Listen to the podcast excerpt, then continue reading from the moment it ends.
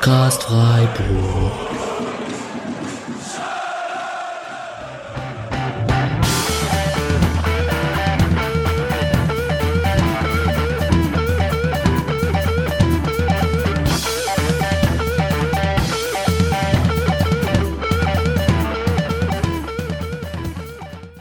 Dann sage ich Hallo und herzlich willkommen zur 103. Episode des Spotcast Freiburg nach dem 14. Spieltag.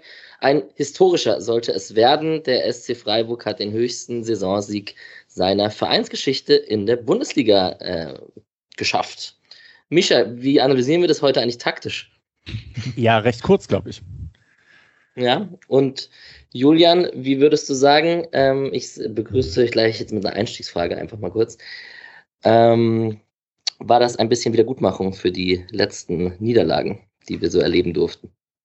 Ja, also die, die Effizienz hat auf jeden Fall funktioniert. Ist halt letztlich enttäuschend, dass man wieder nicht zwei Halbzeiten äh, durchgezogen hat. Und ja, eine gute Halbzeit. Ja, Patrick, äh, ich weiß nicht, wie wir das hier bestmöglich beschreiben sollen. Wir sind alle ein bisschen fassungslos. Vielleicht ist es einfach auch ein bisschen positiver Schock. Äh, Christian mhm. Streich war auch sehr stoisch in seiner Presse, in seinem Interview auf The Zone nach dem Spiel und war einfach so, ja, gut, haben halt gewonnen. Letzte Woche haben wir verloren, so wie man Streich halt kennt.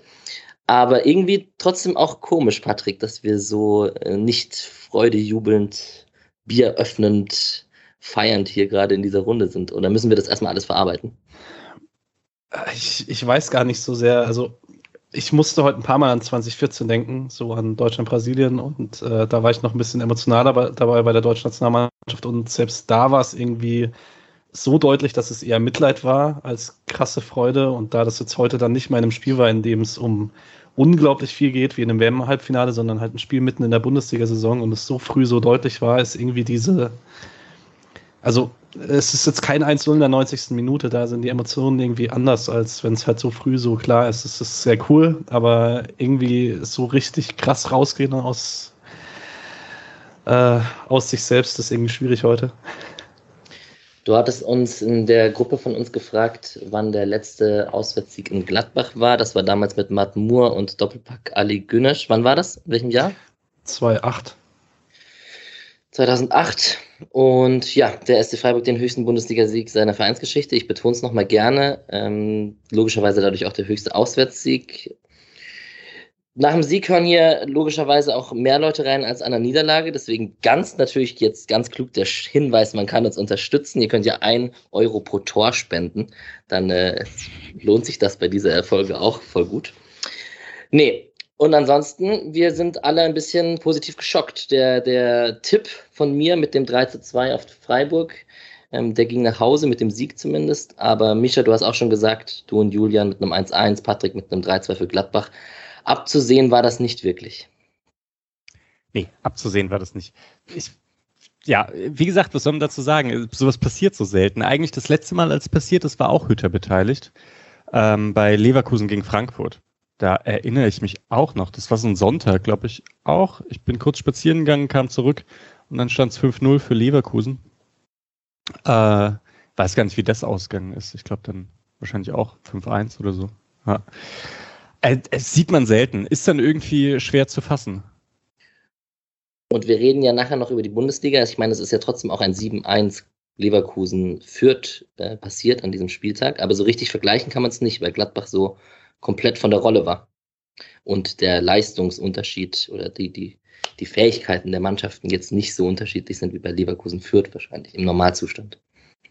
Und Gladbach ist ja auch kein Team, das sowas irgendwie drin hat. Ich glaube, wenn das zum Beispiel Leverkusen passiert wäre, wäre das irgendwie nochmal was anderes gewesen. Also, dass Leverkusen mal so unerklärliche ähm, unerklärliche Niederlagenserien hat und so, das ist man so ein bisschen gewohnt. Aber Gladbach ist auch so eine seriöse Mannschaft irgendwie mit, mit Ginter, Zakaria, Sommer. Äh, ja, dass die irgendwie so einbrechen, hätte ich überhaupt nicht auf, also im Bereich des Möglichen gesehen. Julian, du hast die aktuelle Version der Tabelle gerade wieder als Hintergrund, ne? Mhm. Sehr schön, weil wir sehen Freiburg auf Platz 4. Reden wir jetzt wieder von der Champions League? Nein. ich muss es fragen. Ich würde jetzt mal einfach die Hinrunde abwarten und möglichst viele Pünktchen sammeln und dann äh, bevor, bevor der Trainer mich erschlägt. Also, ja, so hat Philipp Lienhardt auch gerade geantwortet auf der Zone, genau. falls ihr es noch gesehen habt. Ja, ja also äh, ich glaube, groß Tabelle schauen muss man jetzt nicht, aber nach den letzten drei Spielen, die ja doch eher frustrierend gelaufen sind, trotz guter Leistung, war es überhaupt erstmal wichtig, dass man da einen Punkt mitnimmt, drei natürlich dann Idealfall, aber ja, ich weiß gar nicht, wann der SC mal nach 14 Spielen plus 12 Tordifferenz hatte.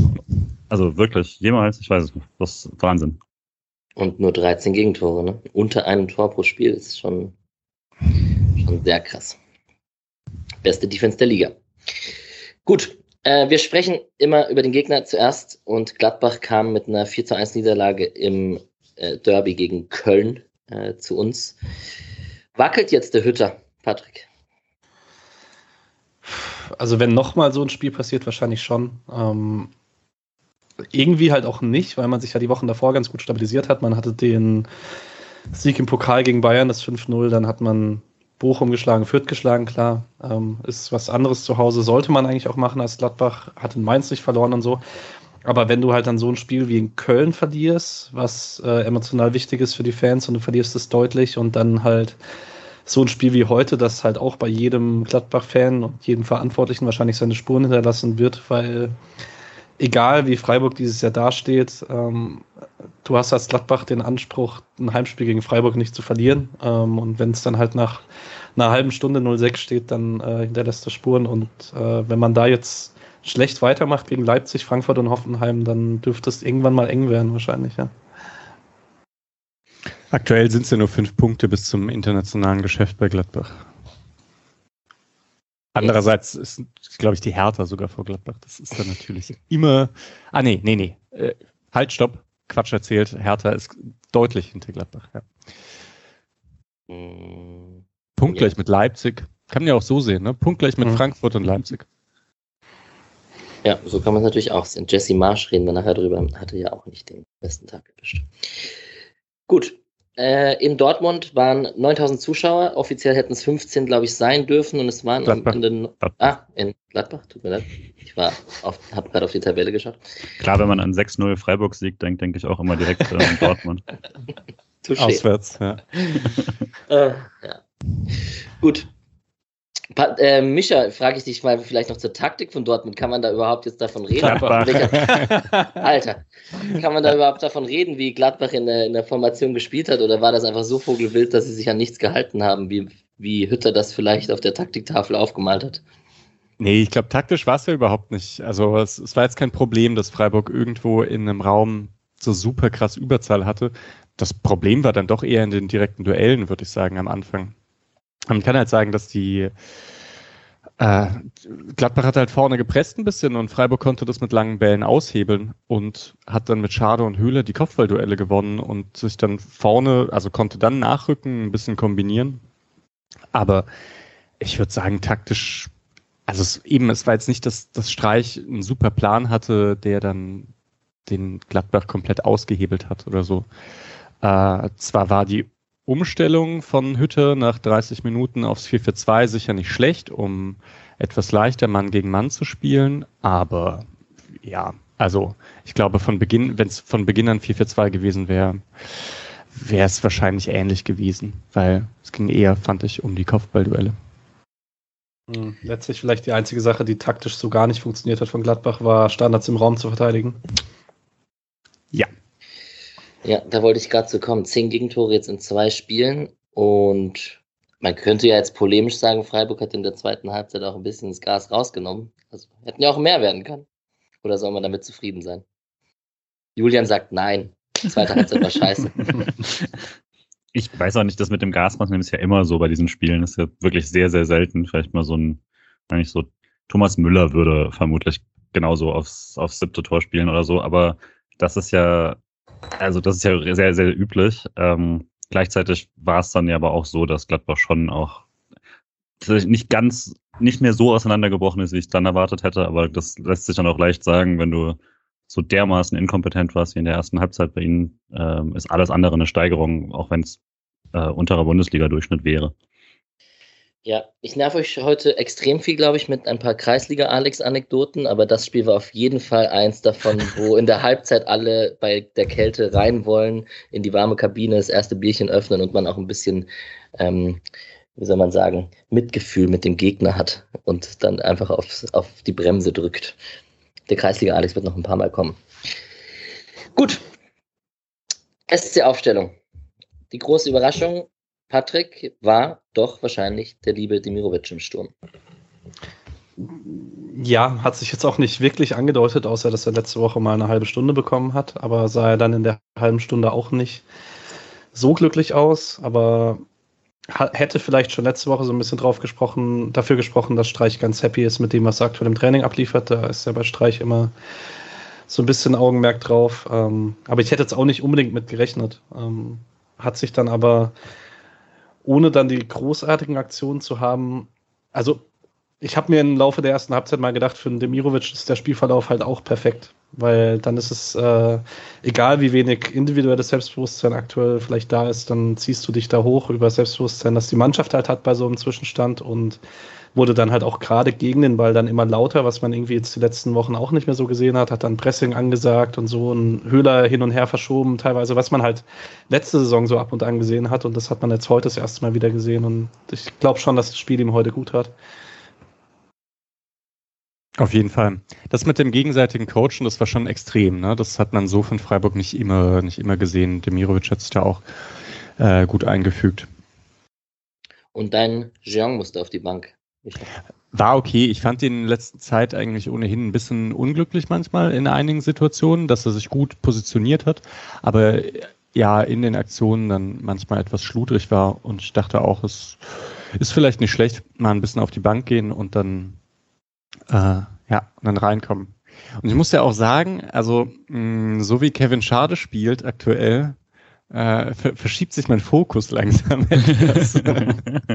Hast du einen neuen Liebling? Ja, vielleicht, ja. Ah, Erfolgsfan, ey. Ja, tatsächlich, ja. Nein, ich werde Jerome sicher nicht, äh, sicher nicht hinter mir lassen. Da habe ich halt ein großes Herz für viele. Ja, für viele, auf jeden Fall. Bei der aktuellen Freiburg-Mannschaft auf jeden Fall, so wie die spielt, ja. Nils Petersen war wieder auf der Bank. Bei dem Spielverlauf hat sich jetzt angeboten, dem einfach noch eine Woche mehr Ruhe und Regeneration zu gönnen. Also man hat ihn jetzt nicht unbedingt gebraucht, um 15 Minuten vor Schluss Crunchtime-mäßig ein Petersen-Tor zu benötigen. Ja, also ich wollte jetzt gar nichts zu Petersen sagen, ich habe mich gerade trotzdem reingedrängelt. Was ich eigentlich noch sagen wollte, ist, ähm, dass es auffällig ist, dass Streich eigentlich nicht mehr versucht, den Gegner zu spiegeln, sondern eigentlich fast umgekehrt nicht so zu spielen wie der Gegner bei Dreier- und Viererkette. Äh, das dachte ich, spreche ich noch kurz an. Das, also hat er ja schon gesagt beim Frankfurt-Spiel, dass er das eigentlich, dass er das gemacht hat, aber nicht machen wollte mit der Dreierkette, dass beide Dreierkette spielen. Ähm, und ich finde, das sagt halt schon was aus. Also, dass Freiburg aktuell anders die Sache angeht als zum Beispiel äh, Union Berlin oder so, die, die mit viel Manndeckung und Mannorientierung spielen, versuchen den Gegnern die direkten Duelle ähm, zu bekommen und, und so ein Pressing-Dominanz eigentlich aufziehen.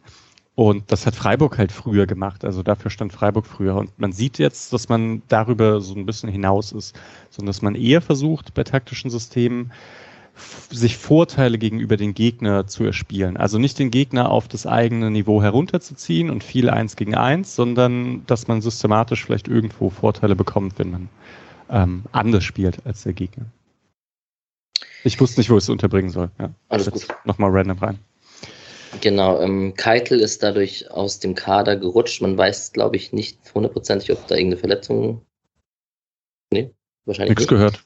Genau. Ähm, kann aber auch einfach sein, dass mit Haberer einfach der zentrale Mitspieler Nummer eins dabei ist und halt sich dafür so entschieden hat. Springen wir in die Highlights. Es sind ja ein paar. Und mit der ersten Halbzeit haben wir, glaube ich, ein bisschen was zu besprechen. Wer will denn an die erste Minute? Es geht ja direkt los. Ja, also ich würde sagen, generell alle ersten Minuten haben halt einen Namen wirklich gehabt und das war eben Kevin Schade. Das war ein Bombenauftakt. Ähm, und gerade, also in der, in der allerersten Situation war es ja, ähm, war es ja schon direkt sein erster Antritt, der schon, der die Situation überhaupt beginnen lässt, sozusagen. Ähm, und ähm, ja, eigentlich sah es so aus, als ob er jetzt diesen klassischen Freiburger Pass auf Höhler und dann vielleicht überlaufen oder so. Stattdessen geht er einfach selber ins Dribbling. Ähm, kommt am ersten vorbei, aber dann nicht ganz durch. Ball kommt raus zu Günther. Und ähm, der einfach dann nochmal zu, zu Schade äh, gespielt hat und dann wieder quasi ins Dribbling gekommen, wieder einen aussteigen lassen, wieder äh, Rundlinie diesmal den Ball reingebracht. Höhler trifft ihn nicht und äh, Eggestein schießt direkt ab. Ich glaube sogar noch leicht abgefälscht. Und Durch das Beine, war, oder? Ja, auch noch, ja. Und, also das war halt einfach so, so eine Dynamik, die er in die ganze Szene reingebracht hat. Schade. Und dass es dann natürlich in der Mitte so gut funktioniert, ist dann das Glück, das man dann auch braucht. Aber ähm, ja, also das ist sonst auch eine Art und Weise, das, das zu machen, wie man es sonst nicht so oft sieht in Freiburg. Also der Kicker gibt Höhler mehr Credit als du. Der sagt nicht, äh, Höhler trifft den Ball nicht, sondern Höhler lässt ihn durch. Ich habe es mir auch ein paar Mal angeschaut, aber ich das, sehe das überhaupt nicht. Er lässt den Safe durch. Ja. Äh, ist, vielleicht kann man noch erwähnen, dass in der Mitte wirklich drei am Fünfer stehen. Vielleicht, nicht- vielleicht nicht mehr die optimale Aufteilung, ähm, wenn man so im Strafraum ist. Aber dass halt Eggestein im 4-4-2 äh, so weit nach vorne geht, zeigt schon, dass Freiburg auch von Anfang an mutig nach vorne gegangen ist. Ich habe zu schade noch da stehen. Es gibt die Situation vor dem ersten Dribbling, glaube ich, wo er mir aufgefallen ist, dass er halt sich nicht fallen lässt und nicht diesen Mhm. Zweikampf sucht. Das ist generell bei Schade manchmal so, dass er Höhler, aus Höhler-Perspektive würde man wahrscheinlich sagen, er zieht zu wenige Freistöße aus seinen Aktionen. Ähm, er hat ehrenvoll natürlich, aber fand ich spannend und der Erfolg gibt ihm recht, konnte sich ja dann durchsetzen und hat den Ball sehr schön und scharf flach da in die Mitte reingespielt. Aber Gladbachs Verteidigung, ganz, ganz komische Aktion da. Ähm, vielleicht positiv, er hat da dann sicherlich noch ein bisschen Glück, aber man kann dann trotzdem positiv erwähnen, dass Eggestein sein erstes Tor macht für Freiburg, da voll durchzieht den Strafraum und damit halt auch ein bisschen das macht, was man sich vielleicht als Element von ihm versprochen hat, als zweiten Teil der Doppel-6 neben Höfler, dass er halt da durchschiebt nach vorne. Ja, das gibt ihm bestimmt Aufwind. Wir haben vor dem 2 zu 0 habe ich zwei Sachen kurz rausgeschrieben. Das ist einmal sehr gut, dass sich Chico Höfler in der dritten Minute nicht verletzt, weil der hat am Ende ein sehr gutes Spiel gemacht und war wichtig für diese erste, eigentlich für beide Halbzeiten. Und in der vierten Minute gab es ein schönes Laufduell unseres schnellen Innenverteidigers Nico Schlotterbeck gegen, wer war es? Thuram. Tyram. Und äh, da hat man, er- erst dachte man, Tyram schafft es und dann konnte Nico mit seinen Spinnenbeinen so schnell rennen und dann den Ball noch zurück zu Flecken spielen. Das war schon sehr beeindruckend. Aber, Aber wir haben uns ja dran gewöhnt. Ja, ein bisschen, ne? Aber Nico Schlotterbeck macht ein ähnliches Gesicht wie sein Bruder im Laufduell. Er ist, er ist etwas schneller, aber er leidet auch, wenn er sprintet, habe ich das Gefühl. Äh, Zumindest wenn er zurücksprintet. Ja. So, und dann haben wir in die fünfte Minute. Julian, willst du gerade weitermachen, weil du so im Kevin Schade-Modus gerade. Nein? Doch, doch, also äh, klar. Das, also ich meine, das Tor es fängt schon äh, mit dem ersten Kopfball von Höhler an, damit du auch auf deine Kosten kommst, äh, der den Fleckenball da schön weiterleitet. Und ähm, ja, das war einfach auch ein Top-Anfang eben von allen. Grifo sprintet dann richtig gut rein, äh, steckt den Ball eigentlich super gut auf, auf Dimirovic, der merkt es nicht so ganz erst und äh, passt ihn dann halt zu, zu Günther, der aus dem Stand eine Bombenflanke schlägt. Aber in der Mitte, Kevin Schade hat eigentlich keine Top-Position zum Ball oder so. Das ist ein 50-50 Kopfballduell at best. Und am Schluss im Standbild ist er 40 Zentimeter drüber ähm, und köpft den dann halt auch noch sehr präzise in die Ecke. Man hat es ja jetzt die letzten Wochen immer wieder gesehen, wie sie ihn suchen und man sieht dann halt auch warum. Das war äh, einfach bombenstark, den zu machen. Und dass du halt gleichzeitig jemand hast, der so dribbeln kann und dann mit dem Kopf sich so durchsetzen kann, ist krass. Wenige Spieler, die diesen Typus Kopfballstärke und Dribbling so gut und Schnelligkeit vor allem auch noch. Also fallen mir jetzt gar nicht so viele Spieler ein, die man damit vergleichen könnte, tatsächlich. Was ich bei dem 2-0 krass fand, ähm, Cristiano Man sieht- Ronaldo. ja, richtig.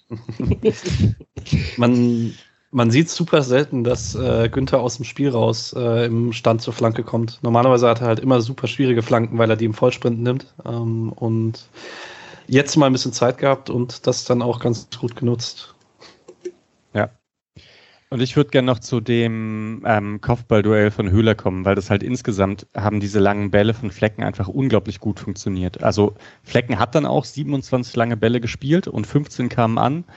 Äh, Höhler gewinnt 7 von 12 Luftzweikämpfen und Schade gewinnt äh, 5 von 6 Luftzweikämpfen. Also das sind schon gute offensive Zahlen, also weil Stürmer ja prinzipiell etwas im Nachteil sind bei, bei den Kopfballduellen, weil sie ja nicht mit, also nicht mit dem Gesicht, also zum Ball stehen, nicht mit der Sicht zum Ball stehen. Ja, genau. Dann nach hinten gehen müssen. Das war eigentlich, würde ich fast sagen, schon der Schlüssel am Anfang dazu, dass Freiburg so dominant in die, in die Hälfte von Gladbach gekommen ist. Es gab diesen einen Treffer von Schade einmal bei der U21, wo ich damals geschrieben habe, hier Hashemian Freiburgs Helikopter. Und ähm, das Tor hat ein bisschen daran erinnert, weil er sich echt hochschraubt und am langen Pfosten den dann da reindrückt. Das ist schon, schon sehr, sehr beeindruckend. Gut, weiter geht's. Paar, paar Notizen und dann haben wir gleich schon wieder das 3 zu 0. Ähm, Fernschuss Player habe ich bei mir stehen. Dann gab es einen Freistoß von Gladbach, wo Benzebaini am langen Pfosten zum zum Schuss kommt und da voll durchzieht und der Ball dann, also schwierig zu nehmen, trifft ihn gut, aber halt geht halt vorbei. Und ähm, genau, in der elften Minute habe ich mir noch rausgeschrieben, weil es der Zone-Kommentator gesagt hat. Und ich finde es auch, Mischa, ziemlich interessant, dass das Höhler oft in dieser Zehner-Position war. Können Sie auch, ist es die Waldschmidt-Position? Nein. Nee, nicht ganz. Aber ich finde es trotzdem interessant, dass Höhler so auf der Zielspieler ist, obwohl Demirovic auf dem Platz ist. Und ich habe in, in der gefühlten Wahrheit ist es für mich immer noch so, dass Demirovic eigentlich der stärkere Kopfballspieler sein müsste. Es, es scheint aber nicht so zu sein. Nee, nee, nee. Demirovic wurde da eigentlich überhaupt nicht gesucht. Immer Schade und Höhle da vorne. Man hat jetzt, man hat auch in dem Spiel zwei, dreimal gesehen, warum das so ist, weil er kriegt ja auch die gelbe dafür, weil er mit dem Ellenbogen draußen ist gegen Benze Baini und waren auch in ein, zwei anderen Situationen, wo er einfach irgendwie ganz komisch in ein Luftduell reinspringt und einen Gegner dann mit dem Arm trifft am Körper und so. Das sieht alles nicht so koordiniert aus. Muss man lernen alles, ne? Also mhm. mit dem Springen und so weiter, Kopfball sind nicht so, sind nicht so selbstverständlich. Oder Alex, wie siehst du das? Von das sehe ich auch mit meinen 1,75. Da muss man seinen Körper gut reinstellen und dann gutes Timing haben auf jeden Fall. Ja, auf dem, auf dem Teerplatz äh, lasse ich es eh meistens mit den Kopfbällen größtenteils. Wir hier in Friedrichshain, unser Mittelfeld besteht aus drei Typen, die alle 1,75 sind gefühlt. Und wir sind, wir lachen uns immer tot, dass wir das kleinste Mittelfeld der Liga sind. Aber Kopfballduelle gewinnen wir trotzdem ganz schön viele. Also Timing und Positionierung und schön unterlaufen mit, dem, mit dem Popo rausstrecken und dann kommt er gar nicht ran an den Kopf. Mhm, so, die Schule Amia Abrashi dann, ja. Korrekt. So, bevor der Freistoß reingeschlagen wird zum 13-0, habe ich auf jeden Fall bei mir aufgeschrieben, Tyram mit äh, doofem Foul an Günni. Und wenn man weiß, dass Freiburg standardstark ist, sollte man, also sollte man vielleicht nicht so viel faulen um den 16 herum. Wie seht ihr das? Ja. Keine, keine zwei Meinungen, ist ziemlich logisch. Aber ja, Lienhardt, viertes Saisontor, Patrick äh, erstmal Nico Schlotterbeck musste eigentlich sein erstes machen, wenn man ehrlich lässt ist. Lässt er durch, oder? ja, lässt er durch. ähm, ja, wir haben vorhin, äh, Obo hat in unsere eine WhatsApp-Gruppe geschrieben, dass ob Linat überhaupt schon mal ein äh, Tor hatte, wo er direkt wusste, dass es ein Tor ist und nicht warten musste, bis der VAR abseits gecheckt hat. Ähm, da kann man sich langsam fragen, ob das nicht irgendwie Taktik ist, ihn sehr, sehr nah an die Abseitslinie zu stellen, damit er halt als erstes dann am Ball ist, falls der Ball nochmal irgendwie zurückkommt. Ähm, ja, und macht er dann gut. Also man hat es jetzt schon ein paar Mal gesehen, dass er ganz reaktionsschnell ist, wenn er dann nochmal abschließen muss, kurz vom Torhüter. Ich weiß nicht, seht ihr, ist das Torwartfehler von Sommer? Who scored? Gibt es als Error von Sommer und ich finde, es ist keiner. Der springt halt. Also Sommer kann eigentlich nicht mit rechnen, dass äh, Nico Schlotterbeck nicht an den Ball kommt, sondern muss da fast mit rechnen. Dann springt er genau vor ihm nochmal auf. Das ist, finde ich, kein Torwartfehler. Sehe ich genauso. Ja. Guter Punkt übrigens mit äh, Lienhardt, dass er immer auf Abseits gecheckt wird. Ja.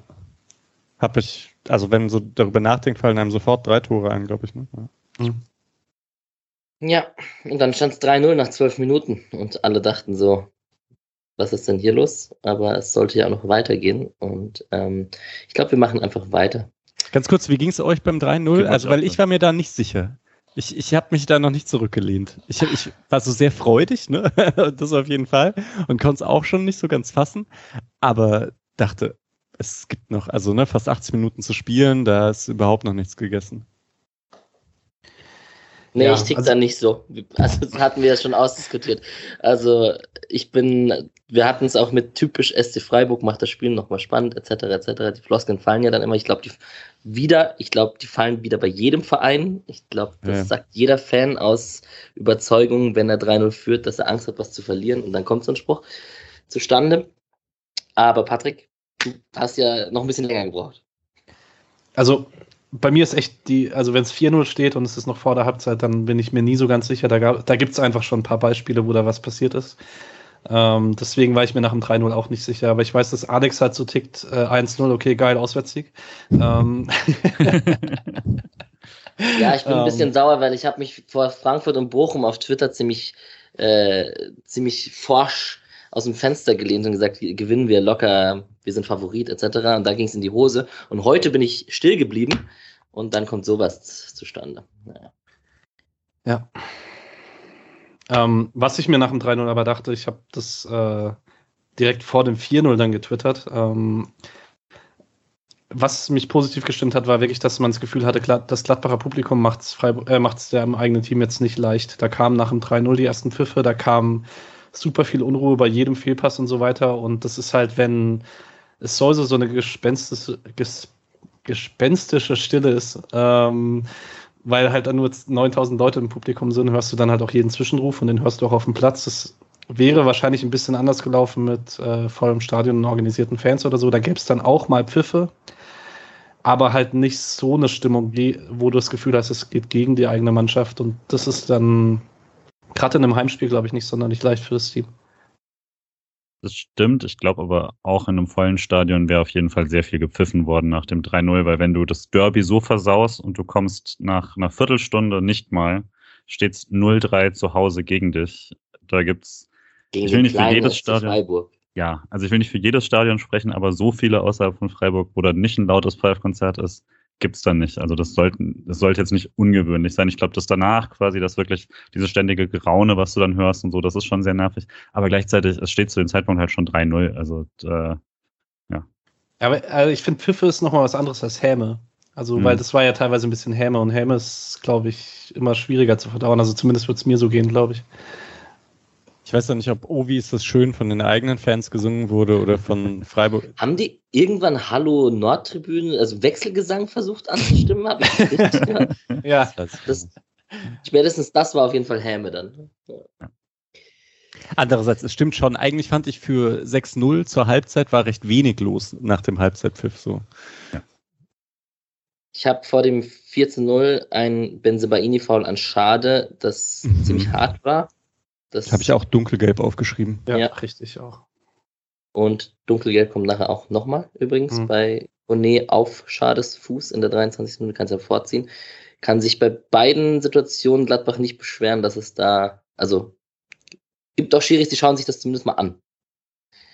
Äh, mit dem VAR. Ja, es gab da noch zwei andere Chancen vor dem 4-0. Ähm, einmal eben der Freistoß nach dem Foul von Benzebaini, den Lienhardt rüberköpft. Oder Nico Schlotterbeck, ich bin mir nicht ganz Lienhardt. sicher. Ich glaube Lienhardt.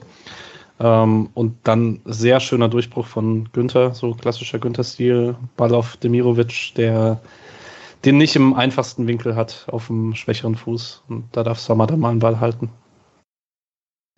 Und es war noch Höhler, glaube ich, dabei. Also man hätte vielleicht noch querlegen können, aber auch das war nicht so einfach, weil der Verteidiger sich schon so positioniert hat, dass er den Mhm. Passweg zugemacht hat.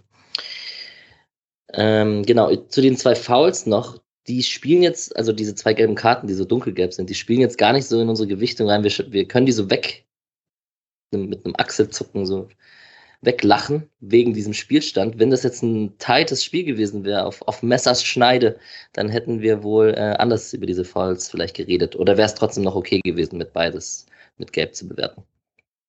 Ich sag mal wieder, ist eher okay.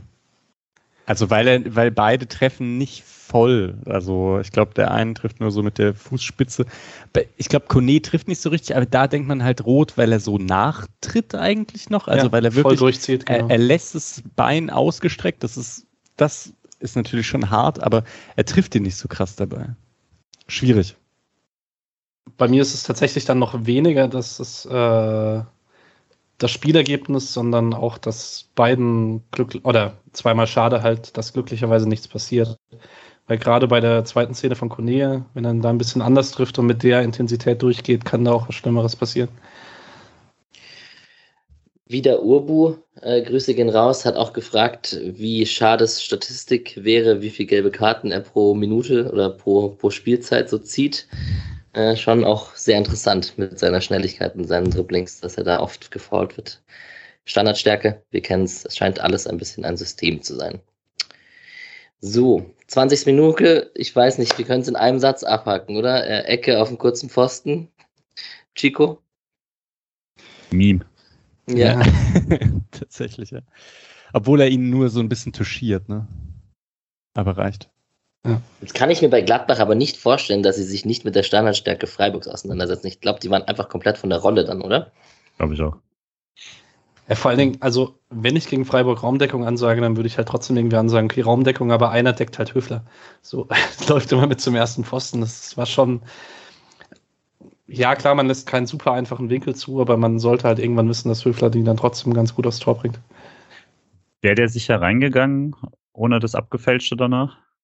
Weiß ich auch nicht. Ich weiß nicht, aber im Zweifel, wenn ihn Tyram nicht berührt, steht dahinter, glaube ich, wieder Lienhardt.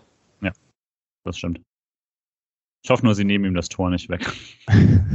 Also aktuell ist bei Bundesliga.de sind beides keine Eigentore, deswegen spricht sehr viel dafür, dass man es so behält. Ah, Demi wäre am langen Pfosten noch gewesen. Ah, Demi war es, okay.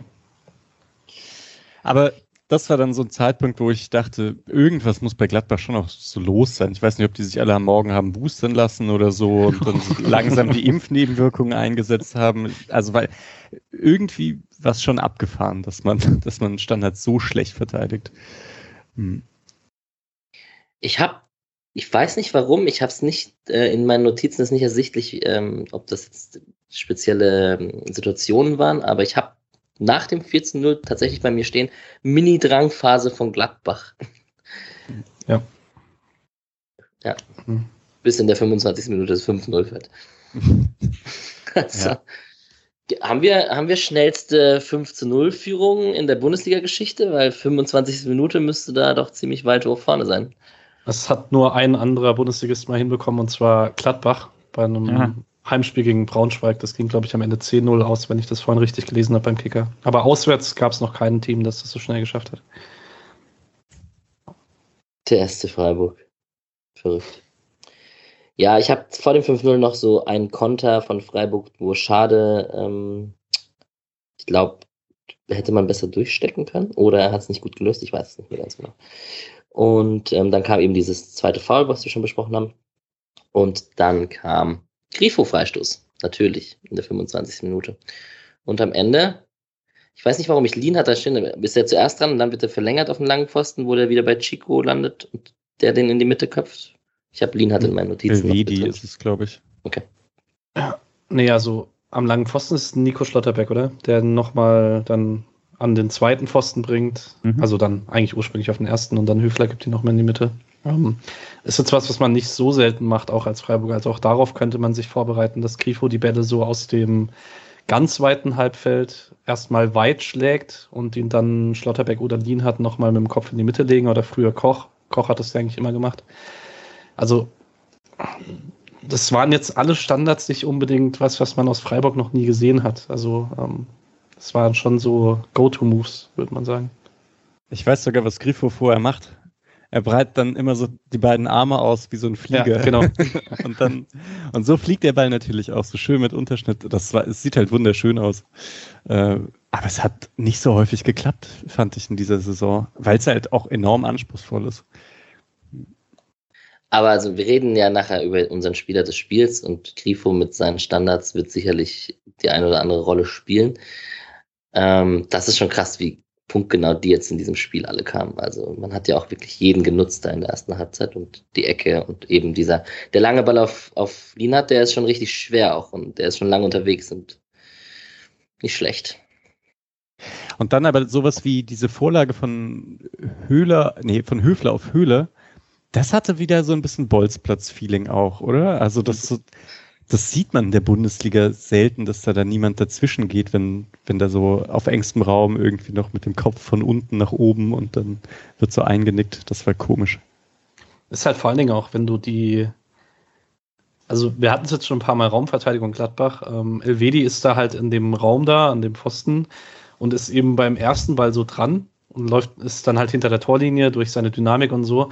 Und man sieht dann aber ganz gut, er muss halt scheinbar Höfler und Höhler da zu zweit verteidigen. Und äh, keiner fühlt sich auch nur ansatzweise zuständig, da noch zu helfen oder so. Das ist schon, und es ist jetzt nicht so, als wäre der Ball nicht lange in der Luft und äh, dann auch nochmal quer von Nico relativ lange in der Luft. Das, das ist schon sehr grottig verteidigt gewesen. Also ich weiß nicht, ob ihr euch erinnert, dass äh, Stuttgart vor ein paar Wochen deutlich in Augsburg verloren hat, wo man, glaube ich, auch vier Standardgegentore bekommen hat. Das hatte da ein bisschen äh, Vibes von. Stimmt. Ja, dann stand es 5-0. Dann gab es einen langen Ball auf Tyram oder Player, ich bin mir nicht sicher, der in Flecken reinrauscht. Tyram. Ah, schwierig, oder? Wenn es da Elfmeter gibt, weiß nicht, ob ich so viel dagegen gesagt hätte. Er Ich macht halt einen Block, oder? Also er macht halt einen Block und bleibt dann da stehen und Tyram läuft dann rein. Also, Ich musste an diese Kübler-Szene denken. Ähm, Mhm. Dementsprechend, das wäre, dann hätte man natürlich den Vergleich gehabt, dass das, aber da ich dabei bleibe, dass das bei Kübler zu 100 Prozent ein Elfmeter ist und äh, so, das würde ich sagen, ist so 70, 80 Prozent eine, weil er steht tatsächlich, aber wo, also er stellt sich halt voll in den Weg in eines laufenden Spielers und das wird nur bei einem Torwart akzeptiert irgendwie. Kein Innenverteidiger könnte so in diesen Block gehen und dann, aber ja, also ich hatte schon eher, hätte schon eher mit Elfmeter gerechnet, aber es, was, dass es dann der VAR nicht umgedreht hat, dachte ich dann auch, ja, passt vermutlich. Ich würde halt für Flecken argumentieren, dass es keine Torwart-untypische Szene ist, sondern dann geht halt so ein 1 zu 1 Duell, ohne jetzt den Kontakt zu suchen oder so. Aber klar, geben kannst du den trotzdem. Spannend. Ich finde, dass es gar keiner ist. Aber, also Der Ball geht halt auch voll an ihm vorbei, oder? ja, aber diese, diese Bewegung, Julian, ich bin mir auch nicht sicher, wenn ein Verteidiger da so, also wenn der einfach stehen bleibt und sich so in den Weg stellt. Also ich habe den Elfmeter oft genug gesehen. So Ja, ja. so- Naja, es wurde keiner. Ähm, ist lustig, also auch auf Gladbacher Seite regt man sich wahrscheinlich über solche Situationen eher wenig auf bei diesem Spielstand, weil die Probleme woanders liegen. Aber wir kommen ja nachher noch zu Lienhardt, wie der umgetreten wurde im Strafraum. Mhm. Da gab es auch Ja. wieder nichts. Leiner und Plea wurden ausgewechselt in der 29. Minute. Embolo und Hermann kamen rein. Mischa, du hast schon erzählt, das hatte auch eine Umstellung äh, mit sich geführt. Und dann wurde es ein bisschen besser, besser auf Gladbacher Seite. Aber es ist halt echt schwierig zu sagen, bei einem Spielstand von 5-0, was da jetzt, welchen Einfluss auf was hat oder ob einfach auch die Köpfe irgendwo mitmachen, logischerweise. Es war halt sicher nicht ganz schlecht, weil Schade eben da auf der, auf der rechten Seite, der wirkte ja nicht nur in den Kopfballduellen so überlegen, sondern der hat sich halt auch zwischen Innen- und Außenverteidiger häufig, hat er einfach einen langen, also ähm, den, den Sprint hinter die Kette ist der gegangen. So daraus entstanden nicht super viele Aktionen, aber ich hatte das Gefühl, da, dadurch wurde schon die ganze Kette häufig ein bisschen weiter nach hinten geschoben. Das gab es dann im 4-4-2 weniger, aber wie gesagt, also so richtig, so richtig wichtig war das eigentlich nicht bei diesem, dass 5-0 steht, sondern das hatte andere Gründe. Dann habe ich Patrick, wenn das 5-1 fällt. Ich habe einmal Flecken gut. Ich weiß nicht, welche Situation das war in der 30. Minute. Auf jeden Fall habe ich ähm, in der 35. Minute noch vor allem die Aktion, eigentlich eine Großchance von Gladbach, wo Embolo auf Zakaria passt und der ziemlich zentral abschließt und Flecken den parieren kann. Also, weil er zentral steht. Wenn das 5-1 fällt, bist du noch mal nervös. Ich weiß nicht. Kommt drauf an, ob das 6-1 danach trotzdem gefallen wäre. Ähm, es sind zwei gute Situationen in der ähm, 34., 35. Flecken macht erst gegen Tyram rechts im Strafraum den Winkel gut zu, treibt Tyram nach außen, dann geht der Ball nochmal zurück und dann kommt Zakaria noch zum Abschluss. Ähm, was wirklich kein guter Abschluss war für einen Bundesligaspieler. Hatte so ein bisschen was von Keitel Anfang der Saison, so immer mal wieder frei aus 16 Metern. Kann man auch erwarten, dass man den Platzierter abschließt. Ähm, aber man hat ja gut geantwortet auf die kurze Druckphase, würde ich sagen. Ja, es, ich habe einen, eine Notiz noch drin und das war jetzt, wo die Stadien wieder leer werden, hört man den guten Christian an der Seitenlinie wieder öfter, wie er nachher die Fouls gepfiffen haben möchte. An Dimirovic war es jetzt in dem Fall. Aber es gab so zwei, drei Situationen, wo er laut und deutlich rumgerufen hat, dass er gerne einen Freistoß hätte. Ich habe es nicht vermisst. Nein? Nee. Ja. Gut. Und dann trifft sogar Nico Schlotterbeck in so einem Spiel. Obwohl es schon sehr Richtung Eigentor geht, oder? Da. Also offiziell hat es noch Patrick, oder? Ja, also Julian hat vorhin mal geschrieben, man bräuchte eine Super Slow-Mo dafür. Ich bin da voll seiner Meinung, weil ich habe keine Ahnung, wer dann letzt, ob Benzebaini dahinter noch dran ist oder nicht. Ich würde jetzt einfach sagen, gib's ihm einfach, weil er will das Tor, Benzobaini will das Eigentor nicht. Warum nicht einfach alles in Ordnung? Ist doch, es gibt ihm endlich sein erstes Tor, dann kann er, dann kann er mehr machen. Und ich hatte, also, wie fandet ihr den Jubel? So, Ich habe ihn verpasst. also, ich hätte einen Flex von Gladbacher Fans bei einem 1-0 irgendwie cooler gefunden als bei einem 6-0. Ach so, das war vor den Gladbacher Fans noch. Ja, ja. So richtig wie Patrick Schick eigentlich, genau das, was Patrick Schick gemacht hat. In- Ja, es war halt keine volle Spielen. Kurve, aber prinzipiell ist es die Nordkurve, ja. Oh, ja. Jetzt darf er wieder nach dem Spiel Easy Win auf Instagram posten. Äh, Da tatsächlich. Nationalspieler Nico Schlotterbeck. Mal schauen, was, wohin es den treibt nächstes Jahr. Das wird schwer, den zu halten. Ja, allgemein, ähm, ich weiß nicht, ob es Misha noch ansprechen wollte, weil er das normalerweise immer macht. Ähm, schon sehr krasse erste Halbzeit von ihm. Also man hatte, ich glaube, am Ende des Spiels sind sechs Interceptions von ihm und er hatte in der Halbzeit schon fünf. Also da waren echt einige Aktionen dabei, wo Gladbach so in einen, mal selber in Angriff wollte und Nico Schlotterbeck war halt einfach da und dann war Freiburg wieder im Ballbesitz. Das äh, irgendwie komisch, bei einem 6-0 nochmal Verteidiger rauszuheben für ihre Defensivaktionen, aber es war mal wieder ein krasses Spiel. Das dachte ich auch. Also wenn es so bei der ersten Halbzeit Leute herauszuheben gilt, fand ich eben Höhler und Schade vorne mit den Kopfballduellen, die so super waren und hinten einfach Nico Schlotterbeck, der dann ja, jegliche Hoffnung zunichte gemacht hat. Das fand ich auch ziemlich gut. Es gab noch eine Sache, ich habe bei der Zone irgendwie äh, dann noch die Interviews angehört. Nico Schlotterbeck hat, hat auch selber gesagt, dass er schon 16 Abschlüsse hatte und äh, ja, jetzt sehr froh war, dass er endlich mal einen gemacht hat. Ist auf jeden Fall jemand, der das weiß. Ja, Ja. War 16. Und wenn du Leute rausheben möchtest, äh, Grifo war halt dann letztlich an fünf der sechs Toren direkt beteiligt. das stimmt, ja. Wir haben zu Ende der Halbzeit einen Konter über Schade, der nicht perfekt zu Ende gespielt wurde. Ich habe noch einen Schuss von Kone, den Flecken gut, da ist mir aufgefallen, dass er ihn gut zur Seite abgewehrt hat, vor allem, Mhm. ähm, und nicht nach vorne irgendwie prallen lässt. Kennt man ja auch von der Freiburger Torwartschule mittlerweile. Und eben die gelbe Karte für Demirovic äh, mit dem Ellenbogeneinsatz. Tradition. Ja.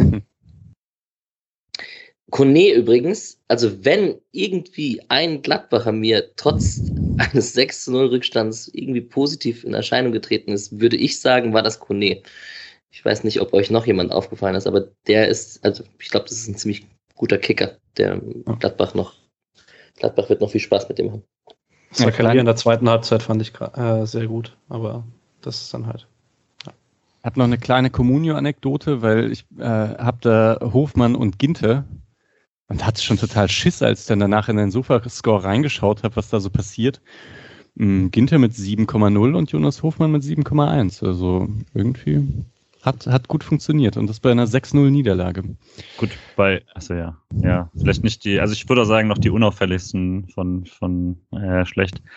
Auch, also auch bei so den defensiven Standards, äh, also offensiv fand ich zum Beispiel dann eben Kone auch gut, aber da war er teilweise auch bei den Standards dann sehr beteiligt daran, zwei Mhm. Leute auf einmal zu verlieren und völlig im, im äh, Raum rumzustehen, ohne irgendwo eine Mannbindung herzustellen. Also ja, also dass da irgendjemand noch halbwegs unbeschadet auf Sofascore rausgekommen ist, ist schon ein kleines Wunder für dich auf jeden Fall.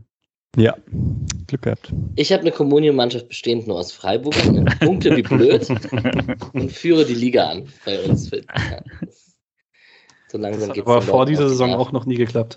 Nee, nee, nee. Aber umso schöner ist es. Micha, du hast getwittert, äh, fünf, nee, was hast du geschrieben? Drei Spieler ohne Scorer und nur noch fünf Spieler ohne Tor zur Halbzeit von Freiburg. Ähm, sehr gut. Krass, und dann ne? war die sechs verschiedene Torschützen ist schon schon krass.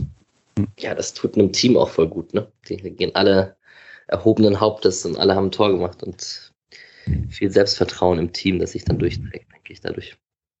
Hm, vielleicht eine Sache noch. Ähm, das bei Eckbällen Höfler, kurzer Pfostenzielspieler, klar. Ansonsten trotzdem auffällig, trotz allem, was wir die letzten Wochen angesprochen haben mit Abschluss, äh, Schwäche bei Nico Schlotterbeck, äh, sehr klar auffällig, dass er immer noch erster Zielspieler ist bei den Freistößen, weil das Tor von Lienhardt ist, äh, da ist der Freistoß auf Schlotterbeck geschlagen, der eigentlich einen Fuß reinkriegen müsste, dann den, den er in die Mitte wieder verlängert, ist Schlotterbeck der erste angespielte und auch bei seinem eigenen Tor dann.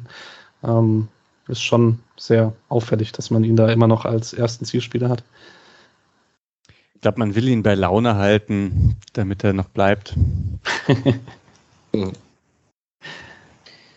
so, Julian, dann war die große Frage, was machen die Trainer jetzt in der Kabine? Ich denke, wir, wir, wir, wir, wir drücken ja ein bisschen aufs Tempo in der zweiten Halbzeit, weil jetzt haben wir sechs Tore besprochen in der ersten. Aber wie war es denn? Also, was, was sagt man denn als Gladbach-Trainer? Einfach die, die, den Schaden so gering wie möglich halten. Ja, bei sowas würde mich tatsächlich so eine Amazon-Aufnahme ausnahmsweise mal interessieren. Ähm, ich hab, kann mir echt nicht vorstellen, wie, wie man es da irgendwie halbwegs positiv ausdrückt. Ich glaube nicht, dass es dieses extreme Rumgebrülle gibt, von dem irgendwie äh, Journalisten immer ausgehen oder so, gerade in so einer Situation. Ich glaube, wenn, dann ist das wirklich mal, also ne, äh, das, was Grifo beschrieben hat bei dem, äh, bei dem Mainzer ähm, 0-3 zur Halbzeit letzte Saison, das schlechte Spiel, dass das bei sowas mal laut wird. Ich glaube, wenn du das Spiel verloren hast, dann guckst du, dass du da irgendwie rauskommst, ohne es noch schlimmer zu machen potenziell noch mal ein, zwei näher rankommen oder so. Und das so halbwegs konservativ über die Bühne bringen. Und ich glaube, bei Freiburg war es dann auch ein jetzt nicht, nicht, äh, nicht unseriös werden, hat der Streich gesagt quasi. Und das, glaube ich, ist es dann auch, dass du sicherstellst, dass du danach jetzt nicht plötzlich aufhörst, in manche Sachen reinzugehen, damit du nicht plötzlich noch zwei, drei dumme Tore kassierst. Anne, dass das noch schief geht, glaubt außer ähm, traumatisierten äh, Langzeitfans, glaube ich, niemand. Ist auch allererste Aktion der zweiten Halbzeit. Gladbach hat Anstoß und nach zehn Sekunden ist er bei einem Seitenhau aus, weil erst Demi ja. voll anpresst und dann man halt voll nachschiebt. Also es war schon auffällig, dass man da einen gewissen Fokus. Ich fand aber auch auffällig, dass man ähm, irgendjemand hat es bei Transfermarkt geschrieben, ähm, dass man außer wenn man eine klare Konterchance hatte, dann auch bei eigenem Ballbesitz mal gesagt hat, okay, man spielt ja nicht sofort vertikal, wie man es in der ersten Halbzeit gemacht hat, sondern man dreht vielleicht mal ab und so, weil man halt einfach sagt, okay, man möchte jetzt auch einen Gegner nicht demütigen unbedingt. Das weiß ich nicht mal. Also ich hatte auch das Gefühl, dass die Schade-Auswechslung da viel gemacht hat. Die mhm. kommt dann zwar erst später, ähm, und am Anfang von der Halbzeit hatte Freiburg ja gar nicht so viel Ball. Also da war es dann wirklich 4-4-2 verschieben. Man geht nicht auf den hohen Ballgewinn, aber äh, man, man versucht einfach super seriös zu verteidigen, super sauber zu verschieben. Das hat auch gut funktioniert. Gladbach selber ist halt nicht so das ganz große Risiko gegangen, sondern hat dann versucht, saubere Angriffe zu spielen. Und ich fand eigentlich sogar gar nicht so schlecht. Also ähm, es gab also die sind da nicht im Minutentakt zu, zu Angriffen gekommen, aber naja, hin und wieder haben sie es dann geschafft, durchs Zentrum zu spielen. Und dann kamen so geblockte Schüsse dabei heraus oder so. Und beide Mannschaften konnten dann erstmal so das Gesicht wahren nach der, nach der Halbzeitpause. Ja. Ich habe Benzemaimi spielt nach innen und Hofmann wird geblockt, solche Sachen. Und, und dann habe ich noch das versuchte Dribbling von Schade, der da versucht, gegen zwei Mann am, am 16er ins Dribbling zu gehen. Also der hatte sichtlich auch Selbstvertrauen getankt in der ersten Halbzeit. Streich war am Pushen von der Seite, das hat man auch gemerkt, also nicht nachlassen mit Vollgas, hat The Zone äh, zitiert, hat man auch gesehen. Aber dem war wichtig, dass man halt dagegen hält und keinen Schlendrian reinbekommt. Äh, Lina schiebt in der 54. Minute bis ja. Sommer durch, das war schön. What the fuck? Was macht er da vorne? Ja, ja dann hat man aber schön angetribbelt, oder? Also und dann halt durchgelaufen im Pressing. Und dann hat man schön gesehen, Kübler rückt ein, schade Rechtsverteidigerposition, so super, super sauber, war, war gut, ja. Also man sieht das ja beim SC auch oft, dass äh, das ist ja grundsätzlich Standard, aber würde sagen bei Freiburg gut durchtrainiert auf jeden Fall, dass der im Angriff generell, wenn Leute gerade auf der Anführungszeichen falschen Position sind, dass sie das ähm, quasi nahtlos übernehmen und dann eben als der Mittelstürmer äh, anlaufen, obwohl sie das nicht sind. äh, weil du halt gerade in der Position bist und die, das, die Systematik darf natürlich nicht aufgegeben werden. Dass das mit dem Innenverteidiger immer noch so durchgezogen wird, ist dann natürlich ein bisschen besonders, äh, wird auch nicht so oft passieren, aber ich fand es auch dann sehr hübsch, dass alle äh, trotzdem gleich alle wussten, was sie da zu tun haben. Ähm, weiß nicht mehr genau, ich glaube, Nick Steiger hat das auch schon so, dass es sehr ähnlich war wie die Szene gegen Fürth, als es ja auch schon ziemlich gut lief und dann plötzlich äh, Schlotterbeck und Lienhardt gemeinsam Pressing gemacht haben am gegnerischen äh, 16er und an der gegnerischen Eckfahne. Ähm, ja, das ja. hatte so eine gewisse Reminiszenz. Yes. Dann gab es eine Flanke von Hermann, die in den Armen von Flecken gelandet ist. Da wäre mehr drin gewesen, vor allem wenn man den Rückraum gesehen hätte. Da war tatsächlich jemand frei. Ich weiß nicht wer, aber das war nicht die beste Lösung von Hermann. Und wir haben in der 60. Minute das potenzielle Foulspiel an Lienhardt von Benzobaini. Ich hatte eine 10-Euro-Wette heute. Ich möchte hier keine Sportwetten übertrieben. Ich sag's ja manchmal nur. Ich hatte heute eine 10-Euro-Wette auf Grifo trifft und Gladbach gewinnt. Und habe mich natürlich, also erstmal, dass alle treffen außer er. Und dann habe ich natürlich das ganze Spiel darauf spekuliert, dass endlich mal ein Elfmeter kommt für Freiburg. Hat nicht geklappt. Aber gut.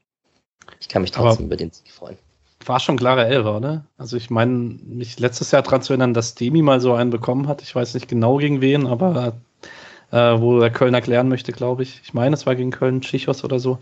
Ähm, und dann halt von unten am Fuß getroffen wird. Und das ist eigentlich, also ich weiß nicht, ob Winkmann eingegriffen hätte, wenn es nicht 6-0 gestanden wäre, aber für mich ist es schon ein klares Foul.